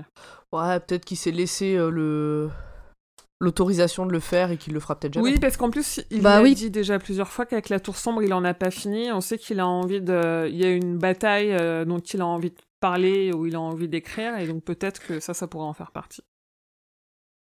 Et puis ça se passe pas exactement dans le même. Enfin, Non, comme dans les Ouais. plein de trucs de la Tour Sombre, t'as des univers un peu parallèles et ce serait un des univers parallèles euh, liés à la Tour Sombre. Ouais. mais Roland, Roland en parle quand même, peut-être tu vois. pas le même flag. Ouais. Bah, le, le même flag, non. Mais après, il y a quand même ce truc où. euh, où ouais, c'est pas la même sorcière non plus, que c'est pas les mêmes noms. Mais c'est. Roland, il parle quand même de Thomas et Denis qui sont allés euh, à, à Gilead. Donc c'est bizarre. Peut-être qu'ils ont réussi eux aussi à passer dans. à travers les portes pour traverser. Peut-être. Et ben on va passer aux questions Discord. Tu t'y colles? Le Discord de Stephen King France. Oui, c'est vrai, oui. Pub. Euh, alors une question, euh, je sais pas si on va y répondre de Dulcamara. Euh, Qu'est-ce que l'univers? Je 42, puis c'est tout. Voilà. Bah, c'est c'est la seule réponse, non? Si, vous- si vous avez, euh, c'est pas la vraie question, mais c'est c'est la réponse. Je pense que, je pense que Wikipédia saura euh, te renseigner sur le sujet. Ensuite, on a quelques questions de Minka qu'on a déjà eues sur Instagram. Minka, Donc, Minkala, par- c'est la même personne. Voilà, voilà. Alors, elle dit Encore une question à laquelle vous aurez probablement répondu au fil du podcast, mais si jamais, est-ce que vous êtes d'accord avec le narrateur quand il explique que Thomas est un bon garçon Ou est-ce que l'épisode du chien vous a plutôt convaincu que son problème est sans doute plus grave que d'être jeune, isolé et manipulé? Un petit con. Alors, si, moi j'ai un truc par rapport à ça, c'est que euh, faut pas. Alors, ça a été écrit par King à notre époque, mais c'est placé à une époque où le rapport aux animaux est quand même pas le même que nous à notre époque. Hmm. Donc le fait de Euh, tuer un chien à cette est le époque-là, passage du cheval où on le. où, euh, qu'on a zappé, je crois. Parce que on, a- on on en a parlé rapidement, vite fait. fait. Non, heureusement, Euh, j'en ai parlé. Oui, euh, le cheval qui. euh, simplement parce qu'il a la patte cassée, ben on va le tuer. hein. Mais oui, mais à cette époque, enfin vraiment, on considérait pas les animaux de la même manière qu'aujourd'hui, donc c'est pas le même. euh, faut pas le projeter de la même manière. Rappelons que jusqu'à récemment, euh, dans la loi française, enfin récemment, je sais plus quel, combien de- d'années, mais les, animaux étaient, étaient des meubles. C'est ça. Euh, Euh, moi, je trouve que c'est pas le pire qu'il a fait, euh, ce pauvre Thomas. Non, clairement pas. Le, le- le pire qu'il a fait, c'est vraiment de ne pas dire que son, que son frère était innocent. Tuer le chien, bah ok, c'est pas cool, mais. Après, on parle d'un pas- gamin moi, ça dont la pas marqué. boussole morale, c'est Flag. hein, donc, euh, c'est Euh, c'est- oui, c'est- là, c'est alors, l'adulte qui a passé le plus de temps avec lui. hein, donc, euh, Pour moi, il est pas, euh, il est pas mauvais, il est devenu mauvais. quoi. Pour moi, le problème, c'est tous les adultes autour de lui. Ouais, c'est ça. si je dis pas de bêtises. Après, ça n'empêche que ses actions, c'est vraiment euh, c'est des actions de merde. Sous X Oui, euh, ça- tu pourras le couper au, au montage, mais euh, si je dis pas de bêtises, la zoophilie a été interdite en France à partir de 2004. Ça ne sera pas coupé au montage. Merci pour cette perle de culture. Bah, elle est autorisée dans certains pays, donc euh, Ah, je pensais que Ça fait- plus que Il ça. y avait même des. ça euh, fait peur. il y avait m- On passe à une autre question avant de faire un débat oui, sur la zoophilie. tout à fait. Donc toujours Minka qui demande s'il y aura d'autres épisodes en direct, comme on a pu faire la diffusion en direct sur YouTube avec une partie de l'équipe qui répondait. Euh, Julien? Oui, des diffusions en c'est- avant-première. Ouais, C'est- c'était pas tellement en direct. c'est euh, plus. euh, Ouais, c'était euh, C'était une c'était diffusion de diffuser l'épisode avec Ouais. un, un- en live, enfin de diffuser un épisode euh, avant la diffusion en podcast pour qu'on puisse euh, comment dire réagir en direct avec les auditeurs. bah peut-être qu'on fera un live un jour. Voilà, Peut-être. Waouh. Avec les cool. gens dans, la, dans une salle, comme ça, ce sera plus simple. Il n'y aura pas de montage, C'est c'est ça. nickel. Hashtag mystère. Et enfin, dernière question de Minka. Est-ce qu'un de ces jours, vous pourriez faire un concours dont le lot serait de participer avec, avec vous à un épisode? Hashtag groupie relou. Celle qui met le hashtag, c'est pas moi. Alors, question de Loli. Euh, je crois pas qu'on ait envisagé euh, la chose pour l'instant, Non. sauf erreur de ma part. Enfin, quand tu dis la chose, c'est euh, faire le concours. C'est le concours. Ouais. Et le la concours. chose non plus. hein, ne, ne cherche pas. à- Oui, après, t'es pas toujours là. Et donc, Moi, Loli, je la dors question. déjà avec Emmerich, c'est bon. Donc Loli, elle a une question. Alors, je sais pas, moi je l'ai pas comprise. Ouais, bah, fait mourir de rire quand je l'ai lu. Alors, elle dit Moi j'en ai une très con pour vous et en spoil pour ceux qui n'ont pas lu l'histoire. Est-ce que si les serviettes avaient le wifi, l'histoire aurait été pareille? J'adore Quoi que le wifi, parce qu'on prend les fils de, de- des Parce que serviettes. c'est sans donc fil, si le wifi. elles n'avaient pas été en fil, donc sans fil avec du wifi, est-ce que l'histoire aurait été la même? Mhm. Ah, oh putain. Eh ben écoute, euh, merci de la... Je l'ai- je l'avais pas comprise celle-là. Ah, mais moi, Je- j'ai- quand je l'ai lu, j'ai tu- explosé de rire. tu, tu as fait rire, Pomme. Oui, merci. Continue. Elle en avait bien besoin. Oui. Euh, alors, on passe ensuite à Greg qui lui nous en a posé beaucoup d'un coup. 5. 5. on va répondre, mais on va essayer de rester euh, On va concis. répondre vite. Ouais. Alors, première question. Vous ne pensez pas que le livre a eu le potentiel d'être plus qu'un simple conte, genre un pavé Dark Fantasy Made in King, avec un univers proche d'un Robin Hood, l'assassin royal, justement? Non. Alors, moi, pour moi, ça aurait. Moi, pour moi, ça aurait. Ouais, il y a la Oui, tour voilà. Ce roman aurait pu être une nouvelle. Oui. Ouais, voilà. Une novella. Une novella, mais. euh, Mais, court. mais l'un- l'univers aurait pu être un roman. Bah, la tour sombre. Ouais. Voilà. qui développe, ouais, on peut, on peut se baser sur la tour sombre pour dire Mm. qu'il s'en- il l'a fait plus tard. Euh, petit Ou 2, plutôt. vu le côté un peu trop léger, simple déjà vu de l'intrigue, vous ne pensez pas qu'une version série TV ou long métrage pourrait proposer une version plus élaborée et complète de l'histoire du bouquin? Un genre de director's cut. Non, parce que, ou, sauf si ça vient d'un truc de King, mais en vrai, il n'y a pas à faire une adaptation qui raconterait ce que King n'a pas raconté. Et je pense qu'on l'a dit déjà, même une adaptation de ça, euh, je suis pas sûr qu'il y ait vraiment un intérêt. Bah, C'est mon en avis. fait, moi, je- moi j'y vais. Enfin, en- comme on l'a dit, une, une série, plutôt une mini-série ou un film, ça suffirait Un largement. court vu la métrage, taille quoi. de- Ouais. Un truc euh, 45 minutes, c'est plié. J'ai une question. Eisen Greg, pour Flag, parle de Randall. Il est pas du tout appelé Randall dans ce bouquin. Non, c'est- Ah, Il y a, Ouais, quelqu'un chez qui on entend la télé. hein. Non, on entend Non, c'est Siri. Siri qui s'est lancé quand j'ai dit série.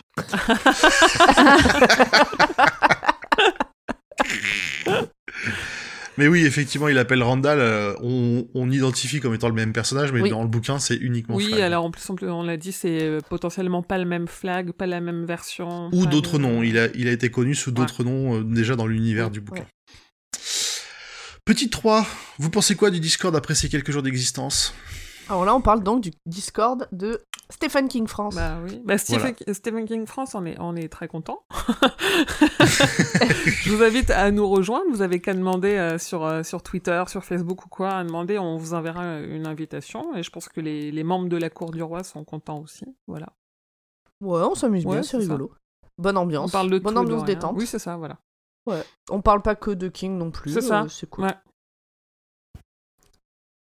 Quatrième question. Quels acteurs verriez-vous pour interpréter les personnages en cas de série TV ou long métrage? Ça, c'est toujours un peu compliqué au déboté. Alors là, j'y ai même pas pensé. Bah, Ah, un beau bah, gosse moi, pour sur la- Peter. Moi, sur la fin, je- je- j'ai eu envie d'avoir un Jack Nicholson dans le rôle de Flag. Ah oui, bah, Ouais, non, moi, Parce qu'il me rappelle son rôle dans Shining, du coup. Mais sinon, pas trop. euh, ouais, non. Le, Non, j'ai pas des masses le, mec qui joue le méchant dans Spider-Man 1, là, de Ah. Willem Euh, Dafoe. Willem Dafoe Mm. Ouais. Ah oui, William Ouais. Dafoe. Bah oui, mais lui, il a une, tr- une tronche de méchant. une de, de flag. Euh, moi, le Il, flag, il sourit, t'as peur. hein. flag en, euh, en série, je le... enfin, la manière dont je l'imaginais, on voit jamais son visage en fait, donc du coup on s'en fout de l'acteur. Dans la manière dont je l'imagine, il a toujours ce cap Oui, euh, son- sur son Ouais, visage, sa on voit ses yeux, mais on voit pas On vraiment voit juste ses yeux euh, qui son flamboient de temps en comme ça, ouais. Ouais, donc Mm. du coup, euh, en fait, il faudrait plus un animé. Bah, C'était ce qui était Pour, prévu, euh, non, dans ce qu'on a compris. Ouais, ouais. Mais non, c'était un Oui, oui. projet au départ, mais qui a été abandonné. fait. Ouais, bah, moi j'imagine plus un animé du coup Ouais. que- Ouais, bah, qu'un film Faut- qu'ils le vendent aux, aux Japonais, là, qu'ils nous fassent un Oui, c'est anime. clair. On va rire, tiens. Euh, Dernière question. Est-ce que vous vous attendiez à beaucoup mieux en lisant le titre et le quatrième de couverture Car c'est Un mon cas. petit syndrome Joyland. J'en ai, Non, parce que j'avais j'en ai 11 ans. aucune idée parce que j'ai jamais lu la quatrième de couverture de celui-là. Je sais même pas ce qu'il y a marqué dessus. Euh, moi, je ne lis pas les quatrièmes Ouais, pareil, de couverture en pas. général parce que c'est de la merde. Mais Voilà. par rapport au titre, on peut dire qu'on est déçu. Oui. Alors, moi, ouais, pareil, j'ai pas lu la quatrième de couverture, du coup, j'ai quand même beaucoup, beaucoup attendu le dragon. Alors c'est vrai que les yeux du dragon, ça peut te laisser penser que le dragon va avoir une, inter- une, une importance plus longue au long du bouquin. Mais, j'ai Mais pas au final, été il a son importance. hein, Alors que ça euh, serait pas- appelé une si longue petite corde. La cordelette. Bah, Après, comme nous disait Sous-X, le premier nom c'était The Napkins, les serviettes. Ce Ouais. qui est Hmm. pas déconnant. Qui était mieux, ouais. Mais les Ouais, yeux du dragon, moi, je le trouve pas Bah, mauvais. très Bah, ménagère, quoi. euh, Émilie, note la Ouais, question pour euh, le jour où tu rencontreras euh, l'auteur. oui, d'accord. Alors, il nous reste Ben 19 1974. Ce livre n'est-il pas un des plus mauvais de King? Pour ma part, j'ai vraiment pas adhéré. Non. Bah non, c'est Joyland le plus mauvais. non, mais On l'a déjà dit. non. Ah là là là là là là. Après, il y a Sleeping Beauties. Et après, euh, Non, ouais, je vais, je vais réserver ce genre de, de titre du plus mauvais euh, jusqu'à quand, tant qu'on n'a pas fini. Attends, attends, Ah Pam, on en a des sous le coude pour toi qui vont te plaire. Alors, pour l'instant. Ouais, ouais, on a du Oui. bien salé. Non mais pour l'instant, c'est pas le plus mauvais. hein. Ah non. Clairement Non, pas. Ah non, Ah c'est pas le plus mauvais pour le moment. Il est même pas Non. mauvais tout Non, c'est hein, c'est- Hit le plus mauvais pour l'instant. Merci, euh, Emmerich. Question suivante. De Mathéo. Euh, selon vous, peut-on conseiller Les Yeux du Dragon en littérature de jeunesse, vu que l'intention de King était d'écrire un conte à sa manière? Oui, Comme on l'a dit, euh, ça dépend de ce qu'on met par jeunesse. Oui, ça dépend de la littérature Ouais, jeunesse, ans, ça peut euh, être un créneau assez large. C'est un créneau assez large. Après, Tom Tom et Nana, tu les yeux du dragon, c'est bien. Quoi. Même délire. Facile. Moi, franchement, un gamin de j'en sais rien, 9, 10, 11 ans qui voudrait le lire, euh, je, je verrais pas de problème. Ouais, je pense que 10-11, euh, c'est pas mal. Ouais, quand, quand tu commences à pouvoir lire un, un certain volume un aussi, peu long, ouais. en fait. Ou Voilà. avec quelqu'un, tu vois, où tu te le fais lire, euh, je sais rien. Ouais. Par une enceinte connectée. Je crois que c'est euh, Loli qui a déjà posé une question, qui a dit que hum, elle l'avait lu et au fur et à mesure, elle le racontait à sa fille. Elle le lisait pas à sa Oui. fille, mais elle lui racontait. C'est ça. Tout à fait. Alors ça peut être aussi une façon de transmettre. euh, Oui, euh, carrément pas Histoire. un enfant euh, de, de moins de 10-11 ans, quoi. Oui, Voilà, au collège, collège. sixième, quoi. Entrer au collège. euh. Collège, ça passe. Faut qu'il ait, Bon, faut qu'il ait joué à GTA. on, est, on est au bout des.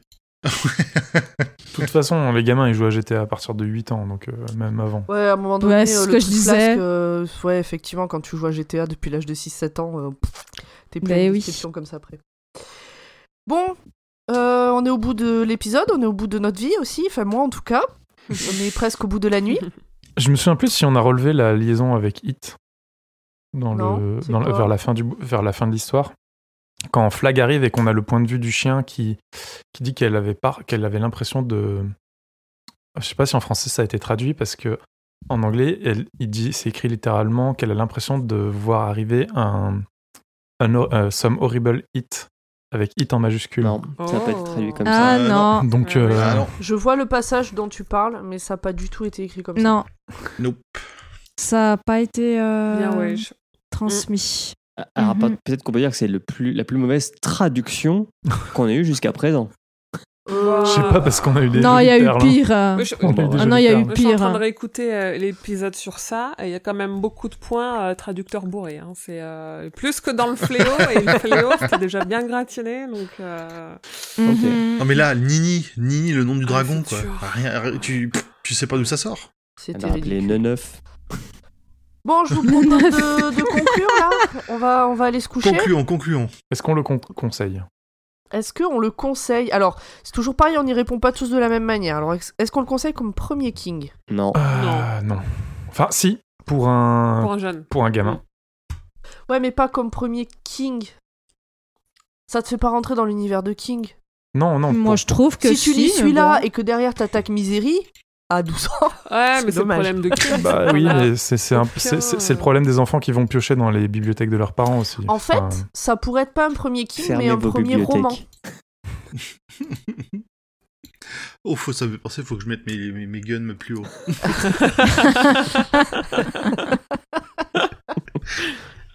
Donc non, Bah, pas pour un premier. Non, mais comme. euh, Pour un premier roman, mais pas pour premier King. Comme Suzy, c'est un premier roman. Tout à fait.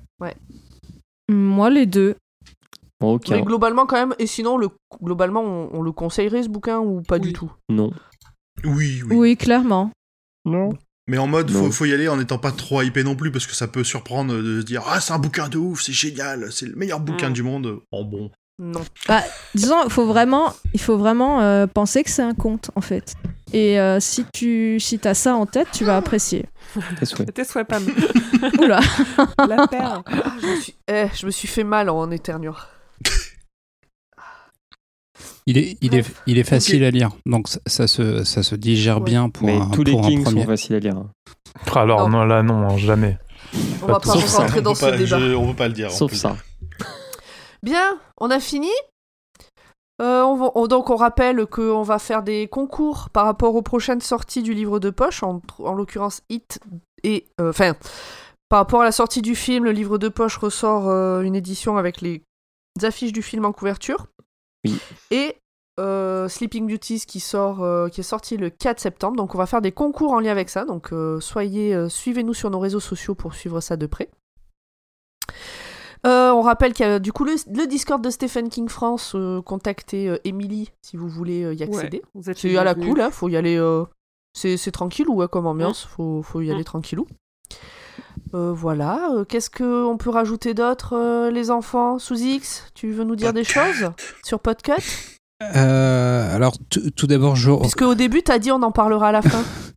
tout, tout d'abord, je voudrais vous remercier pour euh, m'avoir invité, pour avoir fait euh, ce, ce merveilleux euh, roman de fantasy. Euh, je pense que maintenant vous allez pouvoir. je pense que maintenant vous allez pouvoir respirer un petit peu plus sur les, euh, sur les réseaux sociaux, puisque je ne viendrai plus vous, vous casser les couilles. Suzy, c'est le mec qui se pointe chez toi à l'improviste, qui commence à faire à manger, qui te remercie de l'avoir invité à bouffer. Mais c'était un plaisir, euh, mon bon Suzy. Mais c'était un plaisir de, de Oui, participer merci aussi. d'être venu. Merci à toi. Et euh, je vous rappelle que Le Roi Stéphane Maintenant, est un podcast du label. Steven euh, le- Steven, pardon. Le roi Steven. Le Roi Steven Ah, est un podcast podcast. Ah. Retrouvez-nous tous les mois de 20h à 23h. Euh, voilà que Podcut euh, est un label qui fait 23 podcasts au total, dont la Gazette du Maine, en plus du roi Steven.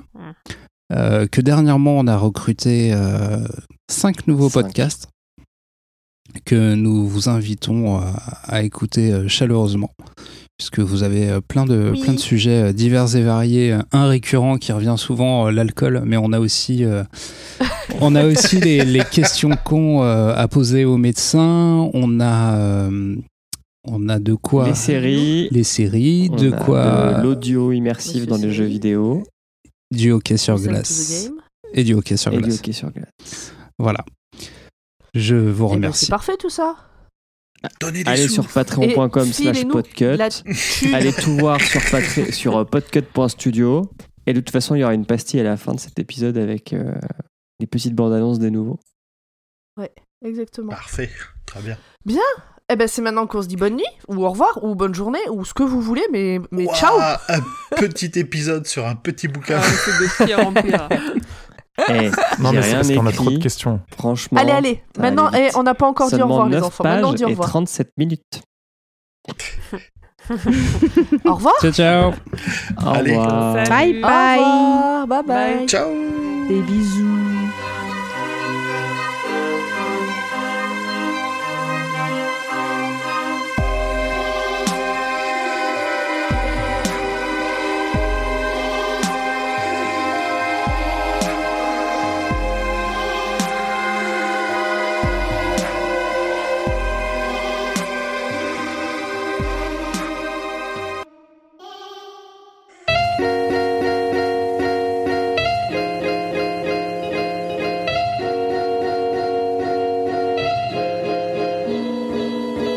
Salut les petits loulous, c'est Monsieur Siri et je présente Monsieur Siri and Friends, un podcast série télé.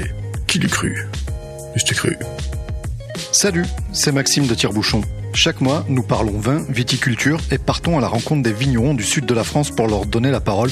Tire-Bouchon, le podcast qui parle de pinard.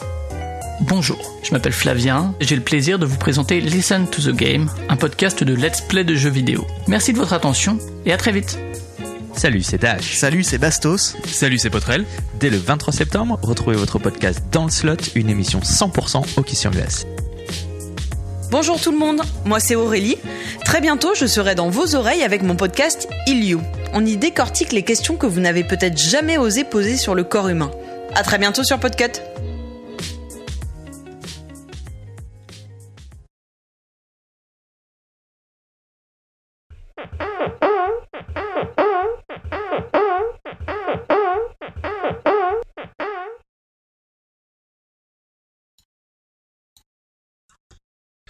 Moi, c'est lancé. Bon, bah voilà. C'est... J'espère que ça ira. J'ai dû baisser un petit peu euh, le gain parce que sinon...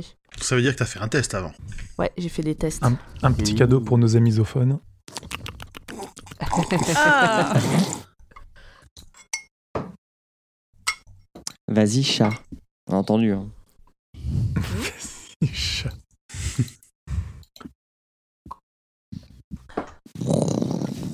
Mais est-ce que tu guettes? Les âmes esselées C'est euh, Tété posté devant la fenêtre, tout ça, tout ça. Il Euh, y a des choses à pas la rappeler en intro Oui, Tu peux parler Soudix, s'il te plaît? Ah, fâcheuse nouvelle pour un cœur amoureux dure extrémité où je me vois Il réduit. Tu viens. Sylvestre, d'apprendre Je t'avais trop baissé. Du coup, on Donc on dit dit pas qu'il sort demain, on dit qu'il est sorti le 4 septembre. Mm. Oui. Parce que Oui. de toute façon, euh, à moins que Julien fasse des miracles. Né un 4 septembre. Ouais, je suis sûr qu'il peut Et je- monter ça dans la nuit. Oui, il peut, mais je pense qu'il tient à sa nuit euh, quand même. hein. Ah oui, par contre, ouais, ma connexion fait que tu l'auras jamais avant minuit. Bah, L'épisode mais il fait faut qu'on qu'on lui de envoie avant minuit, c'est ça le problème. Il est pas si long l'épisode. Non, ça devrait aller. Par le De livre. toute façon, c'est un livre de merde. Deux heures et demie max. Ah Alors, non, moi, d'après euh, compteur de mots, j'en ai pour Non, 37 ça va minutes aller, je pense. d'élocution. Bon, il est Oh, ça 21h04. va. Franchement, je pensais pas avoir pris autant de notes. Il est 21h04. Oui, bon, bah, désolé. Vous voulez qu'on commence? Non, mais Ah bah. on aimerait bien euh, faire une partie Moi, de je suis venu pour ça. À 3, on tape dans les mains. Attendez. À 3 ou après 3 Pour moi, c'est bon. Comme tu veux, on sera pas synchro de toute façon. On y va On t'attend. 1, 2, 3.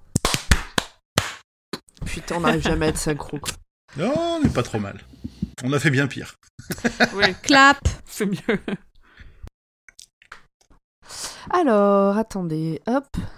Il était une fois. Non, attendez. Une toute Dans la ville de petite seconde. Un foie.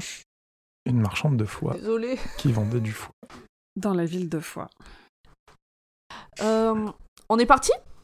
On attend. Mhm. On Allons-y toi. Nous voilà donc. J'ai déjà perdu la, la, la ligne. Ah, c'est.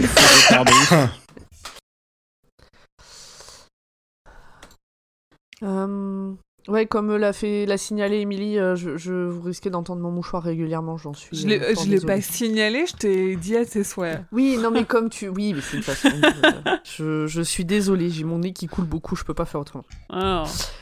Bref, et je décide pas quand est-ce qu'il se m'a coulé en plus, ce bâtard. Euh, donc il porte un toast à ce moment. Santé. Pardon, putain, il faut que je le coupe. Il jette pas tout dans J'ai les des ça, gros égouts. non soucis de connexion, je vous entends très mal. Ça prend toute la Surtout du porno. Parce que bon, Avec là, Corbier. euh, Avec des pommes, avec des pommes et des poires. Et des pêches. du, du porno vegan avec Ça des devient et des dégueulasse. Eh, franchement, j'entends pas ce que vous dites, je sens que vous dites que de la merde et j'entends pas ce que vous dites. Ah, c'est on va dégueulasse. quelques images. Non, pas d'image. Je sais pas de quoi vous parlez, mais pas d'image. Euh, Putain, ça fait chier. Attendez, je me déconnecte et me reconnecte. Ça va pas faire péter euh, Craig C'est pas grave Parfait, j'étais en train de la chercher. J'aurais pas dû Ça, ça ça. s'est pas donc. encore affiché, bah vos réactions, ça me fait peur. Je l'ai je mis pour que. Fanny le voit. Bon, je me déconnecte et je reviens. Ok. Quelle horreur ce gif. J'aurais pas dû taper ça parce que dans Google, maintenant- dans Google Images, comme j'ai pas le filtre parental, Wow. euh, il y a des trucs. Ah, Oh là là. Ça fait longtemps qu'on n'a pas fait une petite parodie porno. Contre la- Ouais, c'est ça. Oh, oh, bah oui. Eh, j'avoue, j'avoue. Les couilles du dragon, il y a forcément Ah, Alors apparemment, il y a des trucs qui se passent.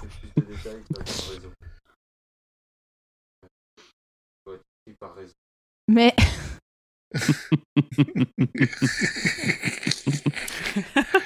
Ah putain, il y en a d'autres en plus. Ah, Alors j'en j'en ai un, c'est du vrai porno, mais l'image est- reste re- rela- relativement soft.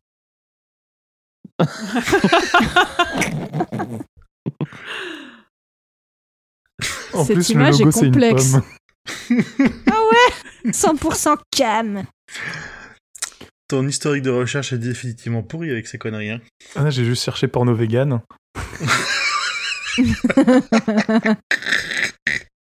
Oh, attends.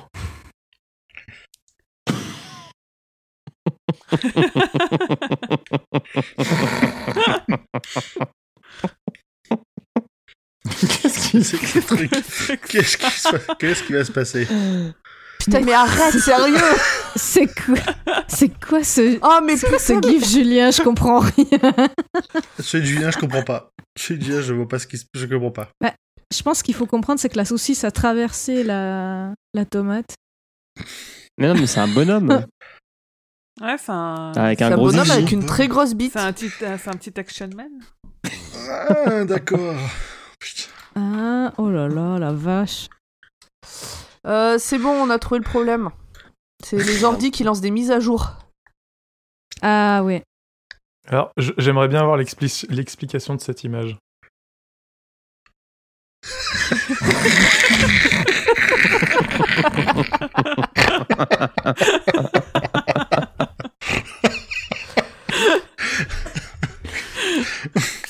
Ah, c'est pas Bon, possible. on reprend?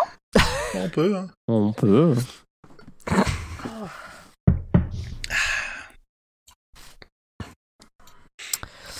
Euh, où c'est qu'on en était? Je sais plus ce qu'on disait. Euh, on parlait euh, du temps qu'il faut euh, à King pour décrire une scène où il essaye de Ah oui, on battre le de record de la Balzac dans la description Ouais. la plus longue. Ouais. C'est bien, c'est un conte, ça explique un petit peu la, la, la- que il, fait pas que de la magie, il fait des, des, des poisons et que ces poisons-là sont, sont serious business. Ils sont sérieux, ils sont dangereux même pour lui, surtout. Oui, et Mhm, comme l'a fait remarquer euh, sous X, un point qui est important, c'est qu'effectivement, il va pratiquement tout jeter dans les égouts et c'est une préparation au paiement. Ah putain, le roi se sent mieux. Il a, il... Donc le médecin valide l'empoisonnement. Non, j'ai sauté une phrase. Non, c'est ça. C'est ça. Donc, donc une fois mort, il dormes, apparaît évident pour tout le monde qu'il s'agit d'un meurtre. C'est bon jusque-là? Oui. Oui. Oui, oui, oui. Oui, il est au-dessus de la loi en tant que Et c'est finalement Denis, le majordome. Le fils Hein? du majordome. Il y a que chez moi que ça coupe? Non. Non, Ah, j'ai ça perdu on a Ah, perdu sol. Ah là là. Oh putain Pomme, de on merde. Ah, elle est là. C'est chiant. Continue à, ju- continue à jurer. Ça marche quand tu jures. Ouais. Ok. Il continue d'insinuer, d'ins- d'insinuer, non, de, oui, d'insinuer le doute, non. Inception réussie. Donc, Peina, ça l'intrigue surtout la manière dont Peter s'exprime. Comme un roi, Non, mais tu peux vas-y. Pardon, j'ai juste fait le bruit d'inception. Il a fait les trompettes Ah, d'inception. putain, je me dis, mais qui vient de péter dans son micro sans déconner, quoi Bref, Vas-y, pomme. On l'a perdu. Je, je crois qu'elle entend plus personne en fait. Ah bah oui, c'est mort, on, on l'a Ah. perdu. non, j'entendais, j'entendais, j'attendais que vous le disiez à t'entend. haute. J'étais repassé sur le truc en attendant. Euh, Donc Ça le plan. l'enfer du montage. Ouais, putain, déjà, c'est l'enfer enregistré. Durant les cinq années qu'il a passé. Ah, qu'il a passé là. Donc, pendant les. dur- Depuis le couronnement de Thomas, les indépendants. Qu'est-ce que j'ai marqué? Les impôts. La, la fièvre a pris le dessus. Ah ouais, là, c'est Depuis le cour... Ça, ça sent le... La les correction automatique. C'est les impôts. Depuis. Tu vois, Suzik, le Oui, on montage parle de. Bon courage. C'était rigolo. Euh... Non, mais en fait, Putain, mon dieu.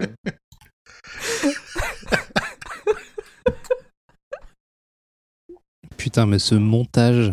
Ah non, mais à chaque fois, hein. Voilà, c'est pire, je crois. Oui, là, c'est je pire. pense qu'on là, je pense qu'on atteint des sommets dans le, dans le bordel. Là. c'est quoi cet emoji pub là? Tu l'as pas vu C'est l'emoji salt. Mais t'es pas sur le conducteur, il faut qu'on Non, je l'avais finisse, pas pomme. vu. Elle est sur Il est Discord, elle est même plus dans 10h36. son résumé. Ouais, ouais. Non, mais parce que je viens d'être pingé, je vois Django qui dit J'imagine bien Pomme qui lit les dernières pages en speed pendant que les autres disent bonsoir. C'est tout. Désolé. Je suis fatiguée, je vais aller me coucher. J'ai chaud, Oui, on t'interrompt euh, plus. On t'interrompt où plus. On est où On en est où? Pitié. Ah, merci, Amric. Chacun part dans sa direction. Payna retrouve Ben. Opened a door on the right and stepped into the main corridor leading away from the courtroom where Anders Pena had once dispensed justice. At the end of that corridor, the stairs Désolé, began. He looked up, grinning his dreadful shark like grin. Dans les appartements de Roland, Thomas se la coule douce. Il prend la flèche qui a tué le dragon. Attendez, je la fais avec un ton du coup plus il se la coule douce. Pas vraiment. Ah, Toi qui a été un On l'a peu. perdu. Non, non. Ouais. Alors- Non, non, il. Bah, Bon, je coupe. Je remarque que Émilie n'a pas émis de d'estimation cette fois-ci. Le E ETA. Non, mais par contre, vous, vous avez dit, oh, ça devrait pas durer trop longtemps. On est à 2h52, quoi. C'est- Non, non, non. Et c'est non. ouf. Non, mais